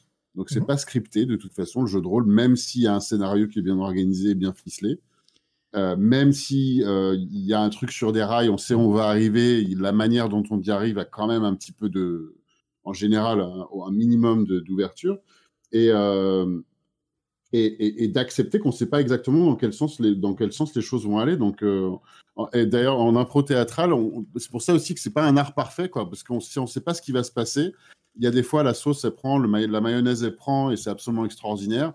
Et d'autres fois, ça prend pas forcément. On s'amuse pas autant euh, que euh, en jeu de rôle aussi. Hein, on s'amuse pas exactement comme c'était prévu pour quelques raisons que ce soit. Parfois, c'est difficile à identifier. Mais s'il y a des choses qui sont des trucs et astuces pour essayer de de voir comment ça peut marcher, c'est que s'il y a quelque chose qui marche bien, comme tu viens de le dire sans drôle, un détail qui marche, qui a l'air de plaire, quelle que soit la réaction des joueurs, si on arrive à réintroduire ce détail plus, plus tard dans la partie, euh, et ça, ça fait partie d'un- certain entraînement, c'est pas forcément évident, hein, mais euh, que si si, si, euh, y a autorité, enfin autorité, narration partagée avec les joueurs, et si c'est un style de détail qu'on peut calculer, qu'il y a tout le monde qui, a- qui a eu une lueur d'amusement ou un rire à la table ou où euh, tout le monde s'est s'est levé de sa chaise pour euh, parce qu'ils étaient intéressés dans ce qui se passe euh, et de pouvoir identifier ce que c'était et de le réintroduire dans une partie suivante ou un peu plus tard. Ça, c'est des trucs qui sont assez magiques. C'est pas évident, par contre. Mais, euh, Ouais. Euh, je- ça, ça m'évoque deux choses. Globo, t'interviens quand tu veux. hein. Ouais, ouais, non, mais je vous écoute. hein. Ouais, ouais. Moi, je, je, je, euh, ça m'évoque deux choses. Ça m'évoque le fait que parfois, tu as des effets pervers de ce genre de choses qui sont des joueurs qui vont vouloir, et des joueuses d'ailleurs, j'en ai vu, j'ai vu les deux, qui vont vouloir, euh, finalement, ils vont jouer pour la blague. Moi, j'ai un peu tendance à faire ça parfois, j'avoue. Et euh, donc à faire le cabotin, et on perd de vue l'idée de construire une histoire pour simplement sortir son bon mot, sa bonne situation. Oui. Je parle pas de faire des blagues hors jeu, je parle vraiment de d'exploiter la situation ça, dans le jeu, etc. Bon. Et- piège, ça, parce que par ça, ça marche pas. ouais. Voilà, ça peut être un peu, ça peut aller parfois un peu trop loin, quoi. Voilà. Euh, et du coup, la deuxième chose que ça m'évoque quand je pense à ça, l'autre conseil, parce que là on dit euh, valider les propositions, rassurer les gens, réutiliser ce qu'ils font, etc. Euh, mais il y a aussi un point, c'est laisser de la place. Oui. D'accord? Et ça, c'est pas évident. Quand on a envie de parler, quand on est investi dans la partie, accepter de prendre un peu de recul en se disant ça y est, là j'ai assez parlé, je vais écouter ce que disent les autres. Euh, laisser de la place, c'est quelque chose qui, est, qui est pas simple quand on a une grande gueule. Je crois comme nous tous euh, dans ce podcast.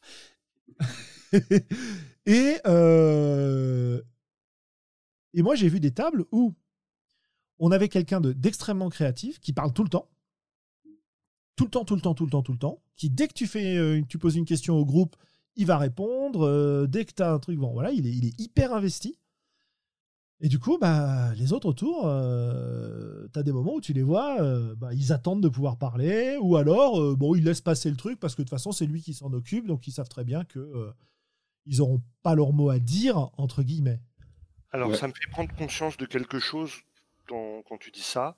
C'est que moi, quand je fais meneur de jeu avec une- un très fort partage d'autorité, euh, j'ai tendance à. Un, un des rôles que je m'attribue, c'est de vraiment euh, distribuer le temps de parole, de relancer les gens, de les arrêter, dire Ok, d'accord, alors pendant ce temps-là, toi, euh, tu vois. Et du coup, un petit peu le rôle que je perds à, diriger l'histoire qui serait écrite par un scénario, je le transforme en essayant de répartir justement le temps de parole, en allant chercher les gens et en les rel- relançant. Ouais. Ouais, ouais. Ouais, je sais que ce que tu dis, Julien, c'est super important parce que moi j'ai tendance à évidemment être un peu une grande gueule. Et sur le, sur le, l'idée de refaire des blagues ou de faire le cabotin ou de.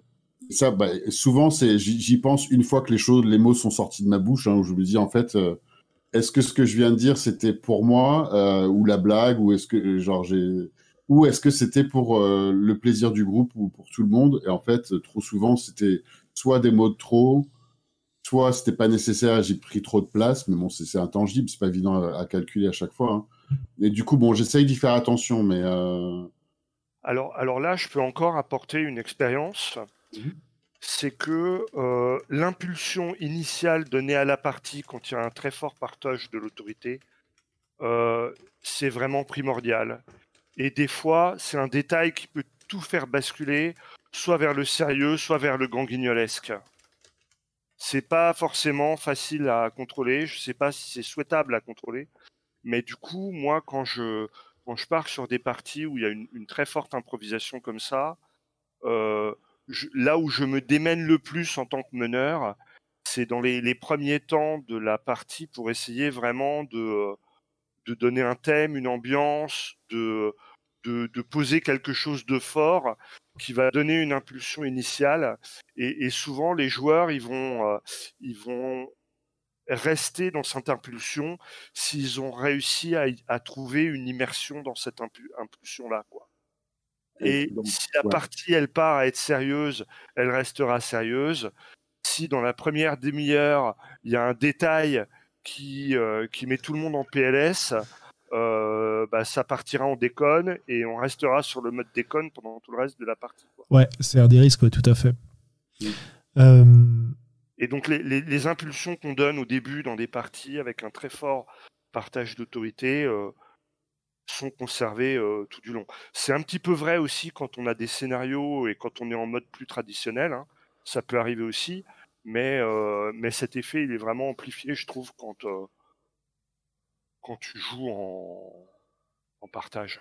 bah, je pense que ça souligne aussi un truc auquel j'avais pensé. Ça, renvoie à des conversations qu'on a déjà eues euh, il y a un moment sur le podcast, beaucoup, hein, Euh, mais que je pense que s'il y a plus de narration partagée, euh, je pense que ça renforce la conversation autour du contrat social pour la partie.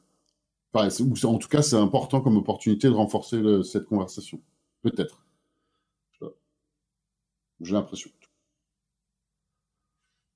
Qu'est-ce qu'on en attend qu'est-ce qu'on veut jouer Mhm. Alors bon, on peut Ouais. pas prévenir. Il peut toujours y avoir un détail qui fait que la partie part en déconne. Évidemment, ça peut toujours arriver. hein. Ouais, ouais. Non, je pense, euh, je pense à ton histoire de, de, de contrat social, de contrat de table. Euh, J'étais en train de me dire, c'est tétanisant quand tu te retrouves à devoir introduire des éléments de narration alors que tu t'y attends pas. Oui. C'est euh, euh, le, le coup de euh, retourner la question face aux joueurs quand les personnes l'ont jamais fait. Bah, dans certains cas, ça marche en tout début de partie, comme avec la partie avec Thomas que je racontais. Puis il y a d'autres fois où ça prend pas du tout parce que c'est hyper tétanisant. Alors que si tu as prévu au départ et tu as expliqué au départ, ça marche mieux. Par exemple, ça, C'est rigolo parce que c'est un truc qui peut être pris comme une menace et on réagit comme euh, genre le, on réagit aux menaces en genre bah, avec le- la colère, euh, la fuite, ce qui Ouais. pas forcément évident autour d'une table de jeu, ou alors tétanisé, paralysé quoi. Donc voilà, on fait ça. Ouais, c'est ça, ouais. Ouais, ouais. Euh, je me rappelle par exemple d'une d'une d'une campagne de donjon classique, euh, donjon 3.5, attention, hein, euh, il y a quelques années, avec euh, un meneur de jeu, un copain, qui, euh, nous écoutant, s'est dit tiens, euh, je tenterais bien de donner euh, des éléments de création aux joueurs. Euh, bah d'ailleurs voilà pour la oh, ça, va faire devoir la façon dont je le formule mais c'était pas vraiment comme ça que c'était présenté mais en gros pour la prochaine partie, est-ce que vous pouvez me donner pour vos persos un objectif supplémentaire, éventuellement créer un PNJ, voilà. alors je sais plus c'était quoi le contexte. Je crois que nos persos faisaient un rêve, une espèce de rêve prophétique. Et plutôt que nous imposer ce qu'il y avait dans le rêve prophétique, ils nous demandaient voilà, euh, préparez votre rêve et comme ça vous pourrez le raconter aux autres. Et c'était pas du tout, du tout, du tout dans l'habitude de la table. Et c'était pas. euh, comment dire C'est arrivé au milieu, quoi. On s'était pas mis d'accord sur ça. Alors évidemment, il a forcé personne, tout le monde se connaît bien, donc il n'y a pas eu de souci. hein. Mais tu as senti ce. Alors moi, j'ai l'habitude. Donc du coup, j'y suis allé mais à fond, quoi. À fond la caisse. Ah ouais, ouais, ouais, j'ai, lâché toutes les manettes, euh, j'ai, j'ai mis l'accélération à fond, euh, j'ai décrit mon personnage euh, qui arrivait dans une cité antique euh, où il rencontrait un dieu, enfin je sais plus, enfin voilà, c'est dans, l'histoire de la partie, quoi, c'était cohérent avec ce qu'on jouait, puisqu'on avait beaucoup d'éléments historiques, archéologiques. Les explorations de donjons, c'était quasiment des expéditions archéologiques plutôt que des expéditions de combat, voilà, c'est la façon dont on jouait, quoi. Euh, et bon, voilà, j'y vais à fond. Et là, c'est pareil, je vois les autres qui avaient fait une description, mais où ils s'étaient restreints eux-mêmes en se disant bah, ce que tu disais euh, précédemment, euh, Globo. C'est-à-dire, euh, qu'est-ce que j'ai le droit de dire? À quel point j'ai le droit de, de m'investir dans l'histoire? À quel point je peux décrire mon personnage comme étant super badass, alors que je peux rater un jet de dés au prochain scénar? Enfin, voilà, quoi, des idées comme ça. Et, et quand ils ont vu ce que j'ai fait, j'ai senti un petit peu le, le, le regret ou l'idée. c'est, Ah ouais, on pouvait aller aussi loin que ça On avait le droit de faire ça. On avait le droit de faire ça, tu vois. euh, Et donc c'est pour ça que, pour revenir quand même au propos initial de ce, de ce début de cette intervention, euh, le fait d'être bien clair sur l'ampleur de cette liberté qui nous est offerte dans ce genre de jeu est très intéressant. Euh, euh, une dernière anecdote pour conclure. Première partie d'Apocalypse World que je fais euh, avant qu'on joue ensemble. C'était pas Apocalypse World, c'était un hack d'Apocalypse qui était euh, basé sur Saga of the Icelanders et c'était pour jouer dans l'univers de Game of Thrones.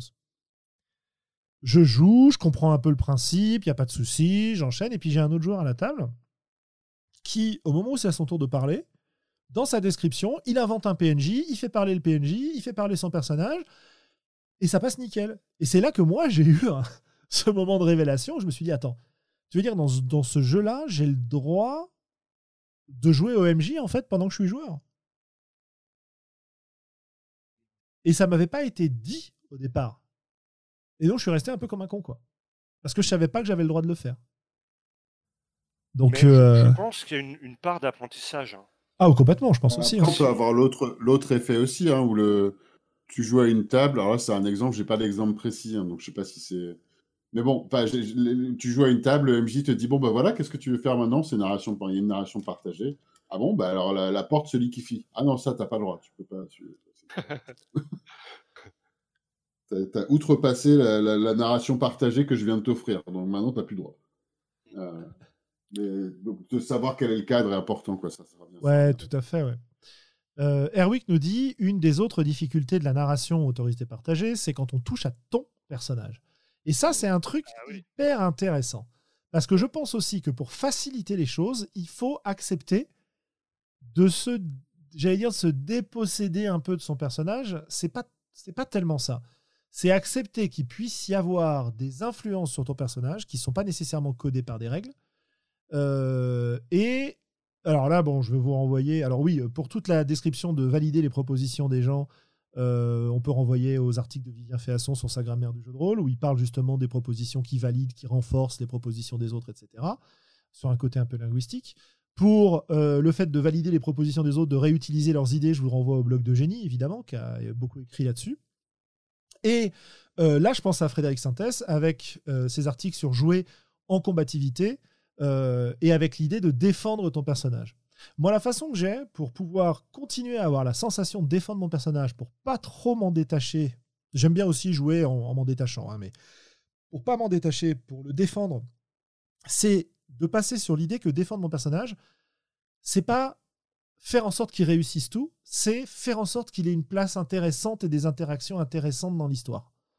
Ça veut dire que s'il a une faiblesse, j'ai choisi cette faiblesse et j'ai envie de la jouer et j'ai envie de la mettre en avant, même quand ça défavorise mon personnage. Voilà. Euh, ce qui n'est pas tout à fait en accord avec ce que dit Frédéric. Donc je vous invite à lire son blog, c'est super bien écrit, euh, super intéressant. Euh, vous pourrez retrouver plein plein de choses dessus. Voilà. Et, donc, voilà, moi, c'est comme ça que je fais. Même quand j'ai, je veux garder un personnage comme mon personnage et pas simplement un acteur que je dirige ou un pion que je dirige. Pour accepter le fait que je contrôle pas tout, mais que surtout, il n'y a pas qu'une seule personne qui a le droit de dire des choses sur mon perso qui serait le MJ dans le cadre des règles, mais les autres aussi peuvent éventuellement intervenir. C'est comme ça que je fais. Et je pense que c'est important de pas forcément d'accepter ça, c'est pas forcément une condition nécessaire, mais de l'envisager et de réfléchir à comment on va réagir par rapport à ça. Après, ce qu'on peut dire aussi, c'est que euh, on, peut se comporter en gentleman et pas aller foutre le bordel avec les personnages des autres joueurs à la table, quoi.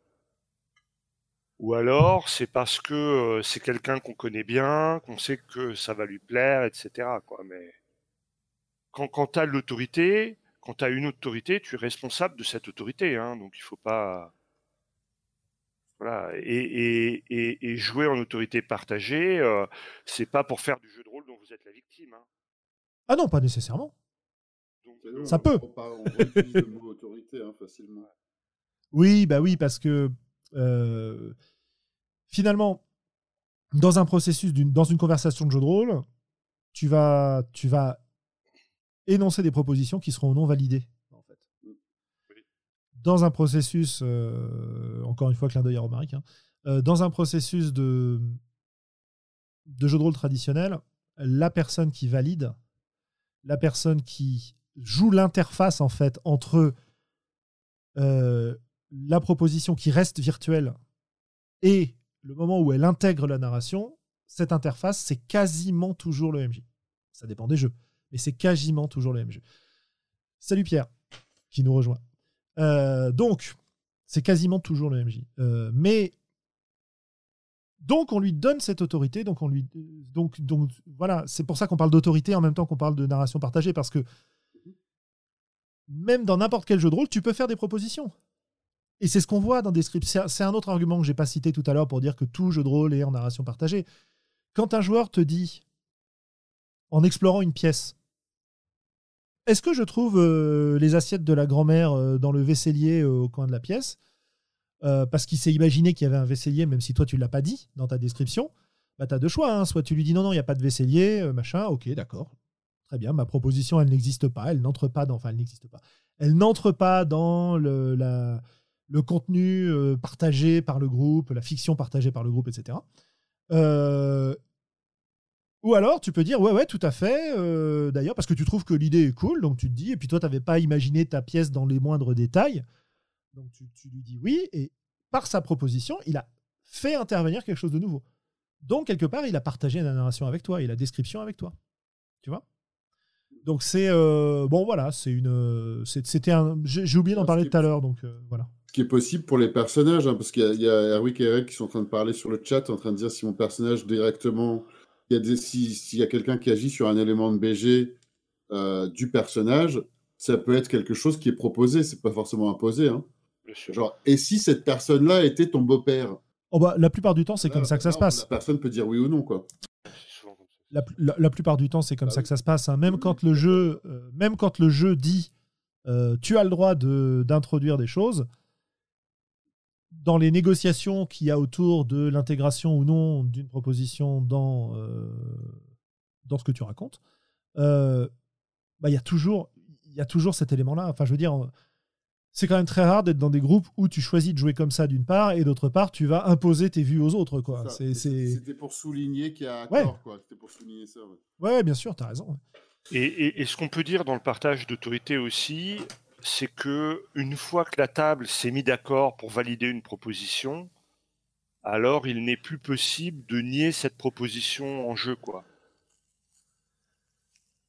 Prenons un exemple. Si on considère que euh, il est possible de lancer des, que les magiciens peuvent lancer les boules de feu, une fois que c'est validé par la table, euh, eh bien, ça devient un fait de l'univers, quoi il y a des magiciens qui peuvent lancer des boules de feu dans cet univers-là. Ouais, ouais, tout à fait. ouais. Euh, ouais, ouais, tout à fait. Sinon, ça, ça reviendrait, si, si ça n'est- si on ne pouvait, si ça n'était pas le cas, ça reviendrait à nier une partie de, de ce qui a été créé, créé par certains participants et, euh, et donc c'est pas du tout dans le, dans le contrat social de l'exercice. quoi. Ouais.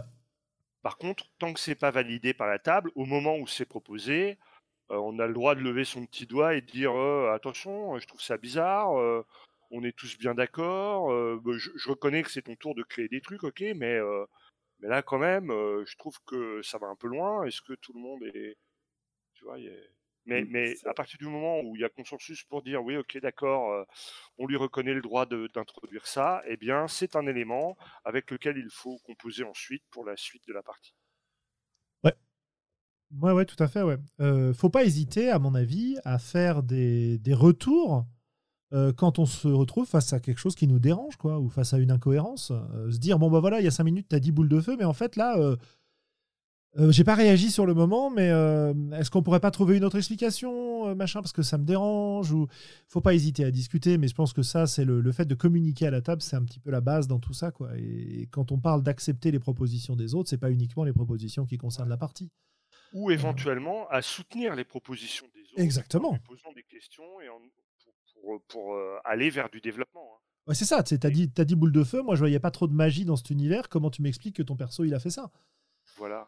Euh, Et, et en ce sens, des jeux comme euh, For the Queen Ouais, des, j'y pensais. euh, sont des bons, des bons éducatifs pour s'entraîner à, à enrichir les propositions des autres en, en les, en les questionnant. Et, euh, Oui, tout à fait. C'est vrai pour des gens qui n'ont jamais fait ça, ça peut être une bonne session de dire bah tiens, on va faire un jeu style For the Queen ou For the Drama sur le site pour se chauffer. euh, pour se chauffer. Ouais. Ouais, tout à fait, ouais. Ça, ça peut être pas mal, ça. Ça, c'est du pratique là, toi. Je pense que c'est une bonne idée. Le coup de, de tester euh, une petite. Parce qu'en plus, c'est des jeux qui sont assez courts.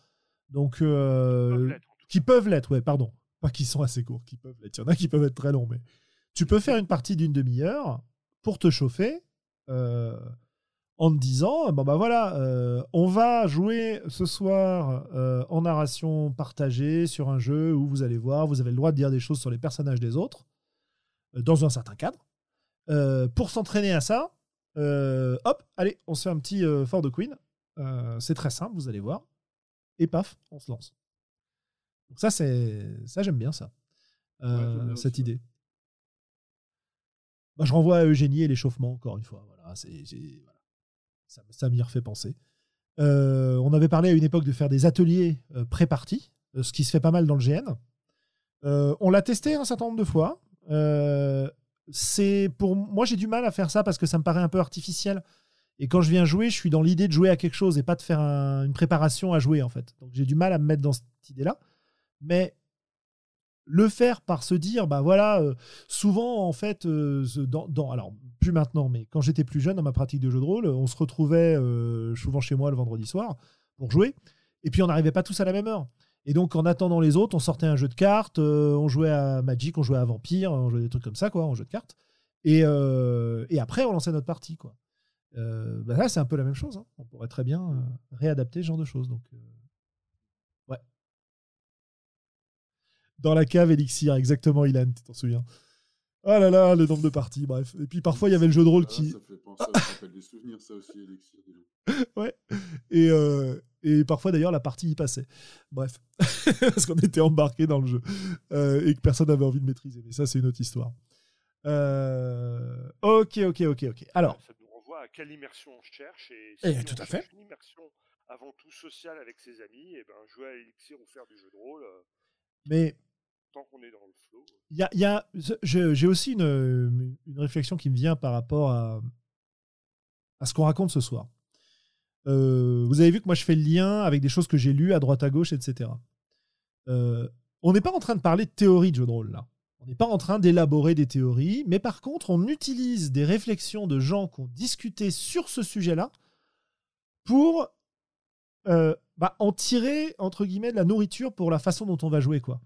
Et, euh, et, voilà, je trouve que c'est une belle illustration cette idée-là, de se dire, on va écouter des podcasts, euh, lire des articles, se plonger dans toute la littérature autour du jeu de rôle, et d'ailleurs dans le contenu de conseils d'un certain nombre de jeux, pour pouvoir, derrière, euh, essayer d'élaborer des stratégies et des, solutions qui vont nous permettre d'améliorer, de rendre plus satisfaisantes des expériences euh, ou d'enrichir nos expériences. Voilà, je suis pas en termes de qualité en fait. Voilà. Et tu me, tu me piques, tu me piques à moitié mon, mon coup de cœur. euh. Ah, ah bah écoute, on, on- on va voir ça. euh. Quelle heure est-il d'ailleurs? Parce qu'on discute, on discute. Oh là là, bah oui, il est déjà tard. hein, on est lancé. Et le temps passe très vite. Bah écoutez, voilà, je pense que. Alors, est-ce que vous avez quelque chose à rajouter sur ce sujet? Euh, Je pense que si moi je résume un peu tout ce qu'on a dit, pour réussir à s'emparer de cet espace de liberté qui est créé dans un jeu qui nous propose un partage plus fort que d'habitude de la narration, il faut se sentir à l'aise, d'une part. Euh, et pour se sentir à l'aise, il faut pas compter que sur soi, on peut compter sur les autres autour de la table et on peut aider les autres à se sentir à l'aise et ne pas la laisser, laisser cette, euh, cette responsabilité uniquement au MJ. Il y a donc ce côté validation, renforcement, réutilisation des, des éléments des autres, tout ce qu'on a dit. Il y a un aspect supplémentaire qui est de ne pas se fixer des exigences qui sont plus fortes que ce qu'on est capable d'accepter. Euh, Globo disait euh, faire du banal 90% du temps. Euh, voilà, c'est un exemple. Ça marche. Ça marche, il n'y a pas de souci, ça marche. Ça marche mieux que d'essayer de faire de l'original, en tout cas. ça marche souvent mieux. Et puis après, si vous vous sentez de faire de l'original, bah, tentez le coup. Si tu as une inspiration géniale. Ou si tu as une inspiration géniale, voilà, tente le coup, il n'y a pas de souci. Voilà. Euh, et, euh, et voilà à peu près, euh, voilà à peu près tout ce qu'on a dit, quoi. Et puis après, voilà, vous avez même des, des possibilités de faire des exercices en jouant à Fort de Queen par exemple, ou en faisant des petits ateliers pré-partis, en vous mettant dans des situations, en vous disant tiens, qu'est-ce que je raconterais là? Ça, si j'avais pu prendre, c'est euh, c'est un petit peu l'esprit d'escalier, c'est-à-dire quand, on va avoir la, la, la, répartie qui nous arrive euh, deux heures après la conversation. Moi, ça m'est arrivé un certain nombre de fois au jeu de rôle où je me dis merde, dans la négociation que j'avais avec PNJ, j'aurais dû dire ça, j'aurais dû faire ça. Se replonger dans une partie en se disant qu'est-ce que j'aurais pu faire, qu'est-ce que j'aurais pu apporter pour enrichir encore l'expérience de jeu, bah, c'est des petites choses qui peuvent être intéressantes parce qu'en tant que MJ, on le fait souvent d'une partie à l'autre. Donc pourquoi pas en tant que joueur aussi, quoi. Euh, bref, bon voilà mon résumé. Est-ce que vous avez des choses à ajouter que j'aurais oublié ou des éléments supplémentaires, chers amis? Non, mais on, on refera un troisième épisode d'ici euh, un an ou deux. Et puis, on Clairement, absolument. Eh ben si c'est bon, on va passer à nos, nos coups de cœur, coups de gueule. Euh, bah Globo, hein, puisque tu nous disais que j'empiétais sur ton coup de cœur, c'est quoi ton coup de cœur pour cet euh, épisode des Voix d'Altaride Alors, figure-toi que récemment, euh, je me suis replongé dans les podcasts de Thomas Munier. Oh oh! Alors, Thomas, c'est un copain, c'est un type que j'adore, j'adore ce qu'il fait, j'adore passer du temps avec lui, mais on, on peut quand même lui attribuer que ces podcasts, ils sont pas toujours super funky et qu'il faut un peu s'accrocher pour les écouter. euh, voilà. Mais en tout cas, j'avais du retard et je compte mon retard. Et en écoutant un podcast, il a pointé vers mon coup de cœur, qui est un article qui s'appelle Indie Games are missing the target et ce gars-là explique comment euh, les jeux que l'on a fait et qui sont très fonctionnels du point de vue de la théorie forgienne, les jeux indie, etc., qui sont ciselés, etc., en fait, trouvent un public relativement limité, et que les jeux tradis, qui sont du point de vue de la théorie complètement dysfonctionnels par bien des, euh, aspects, en fait, rencontrent un très large public. Et, euh, il explique ça notamment par le, coût d'entrée dans le jeu.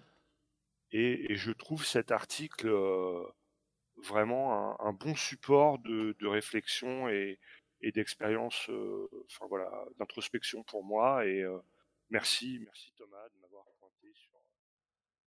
Ouais, faudra que je le lise parce que la, prémisse a tendance à me, me faire tiquer si tu veux.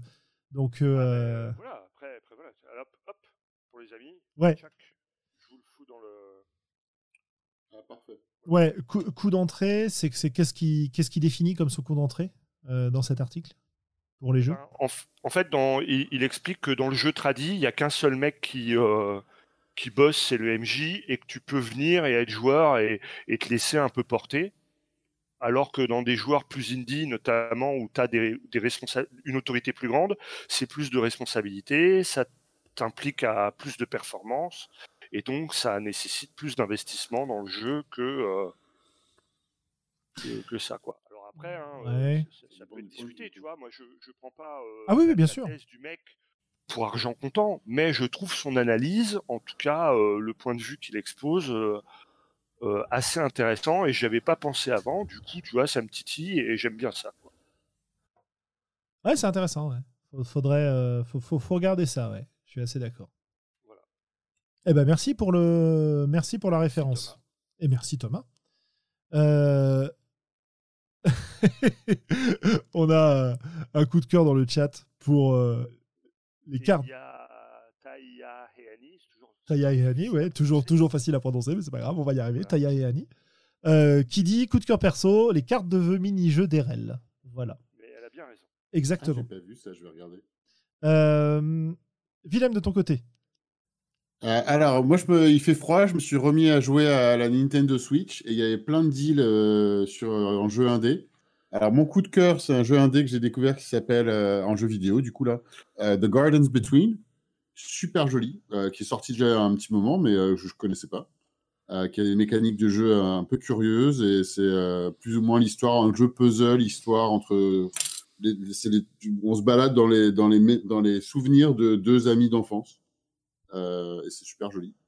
Et mon coup de gueule est un autre jeu complètement bizarre euh, qui s'appelle euh, Felix, the Reaper, donc Félix le Faucheur, où on joue un faucheur et c'est un jeu puzzle qui est narré par Sir Patrick Stewart quand même. Oh, oh. étonnamment, je sais pas d'où il sortit de ce jeu, il m'a coûté 250. Et j'ai regardé, le jeu coûtait 2,50$. Je me suis dit, il était réduit de 20$. Je me mais c'est quoi ce truc-là? Et j'ai regardé un, un, avis rapido qui disait oui, bon, c'est un peu bancal, mais il y a Sir Patrick Stewart euh, et, euh, et euh, bon, je me suis dit, bon, pour deux balles, ça vaut le coup. et l'avis disait les puzzles sont un peu bancals, ça prend deux à quatre heures à être fini, on reste sur sa fin, c'est super facile. Et moi, je galère à tous les puzzles. du coup, vu que la vie disait que c'est super simple et que pour réussir, genre dans, dans, des cadres, je sais pas quoi, c'est genre, faut le faire en deux minutes et je bloque entre 20 et 30 minutes sur chaque puzzle en me sentant complètement inadéquat. Donc voilà, euh, le coup de gueule, genre j'ai fini un niveau tout à l'heure euh, et c'est un poste vraiment curieux comme jeu, mais c'est rigolo. Euh, le, design est curieux, enfin c'est marrant. Est-ce que le, personnage va lécher les choses autour de lui? Non, il lèche pas des trucs, mais il y a des personnages qui lèchent des trucs autour de lui. Et l'histoire oh. principale est que tu joues un faucheur qui travaille donc pour le ministère de la mort, forcément. Euh, qui est d'une part amoureux d'une fille qui bosse pour le ministère de la vie, mais ils peuvent pas se voir parce que bah, ils bossent pas du tout au même endroit.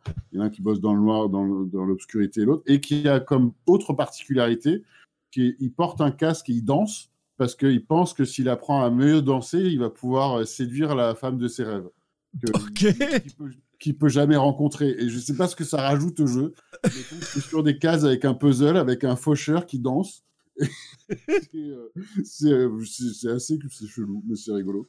Et pour 2,50, ça vaut largement le coup. Ah ouais, ouais, ouais, carrément. Et euh, narré par Patrick Stewart. Et narré par Patrick Stewart, ouais. Ça, c'est cool. Je sais pas comment ils l'ont eu, mais, c'est. Bah, en payant.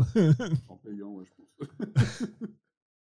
ouais, ouais, ouais. bah écoutez, à mon tour, alors moi, mon coup de cœur, il est sans surprise pour la cyberconf qui a eu lieu pas ce week-end, mais le week-end d'avant, euh, et notamment pour les tables rondes euh, avec des intervenants, des intervenantes fantastiques. Euh, tout est disponible sur YouTube. je suis très content et très fier d'avoir participé à l'organisation de ces tables rondes. Et merci à tous ceux et toutes celles qui s'y sont impliqués et qui nous ont aidés à faire tout ça. Donc il y a plein de sujets hyper intéressants. Mes sujets préférés, je sais pas, je sais pas ce que je, ce que je pourrais dire, mais il y en a plusieurs qui m'ont vraiment, vraiment, que j'ai vraiment adoré. celle sur le jeu épistolaire m'a beaucoup plu, évidemment. Euh, et celle sur le, la poésie du voyage aussi, euh, pour le, jeu de rôle poétique, etc. Enfin, il y a des, choses très, très, très sympas, très intéressantes à écouter. Et euh, les autres étaient, étaient très belles aussi. Donc voilà pour mon, pour mon coup de cœur.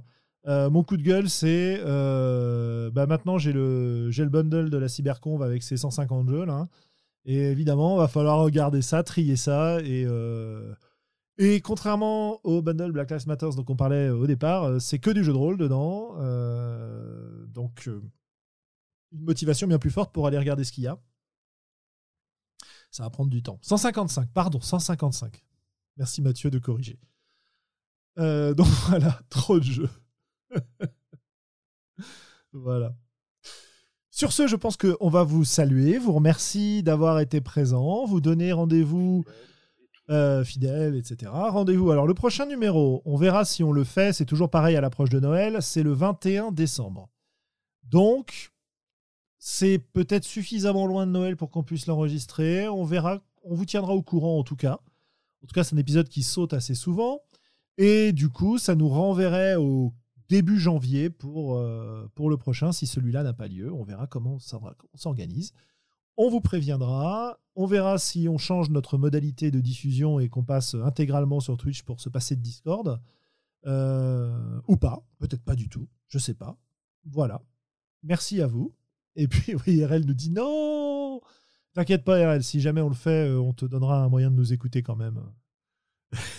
un petit lien privé. Voilà. Euh, non, on verra. J'en sais rien. Hein. C'est une idée qui traîne. Quoi. Donc on en discutera. Sur ce, chers amis, générique et bonne soirée. Au revoir.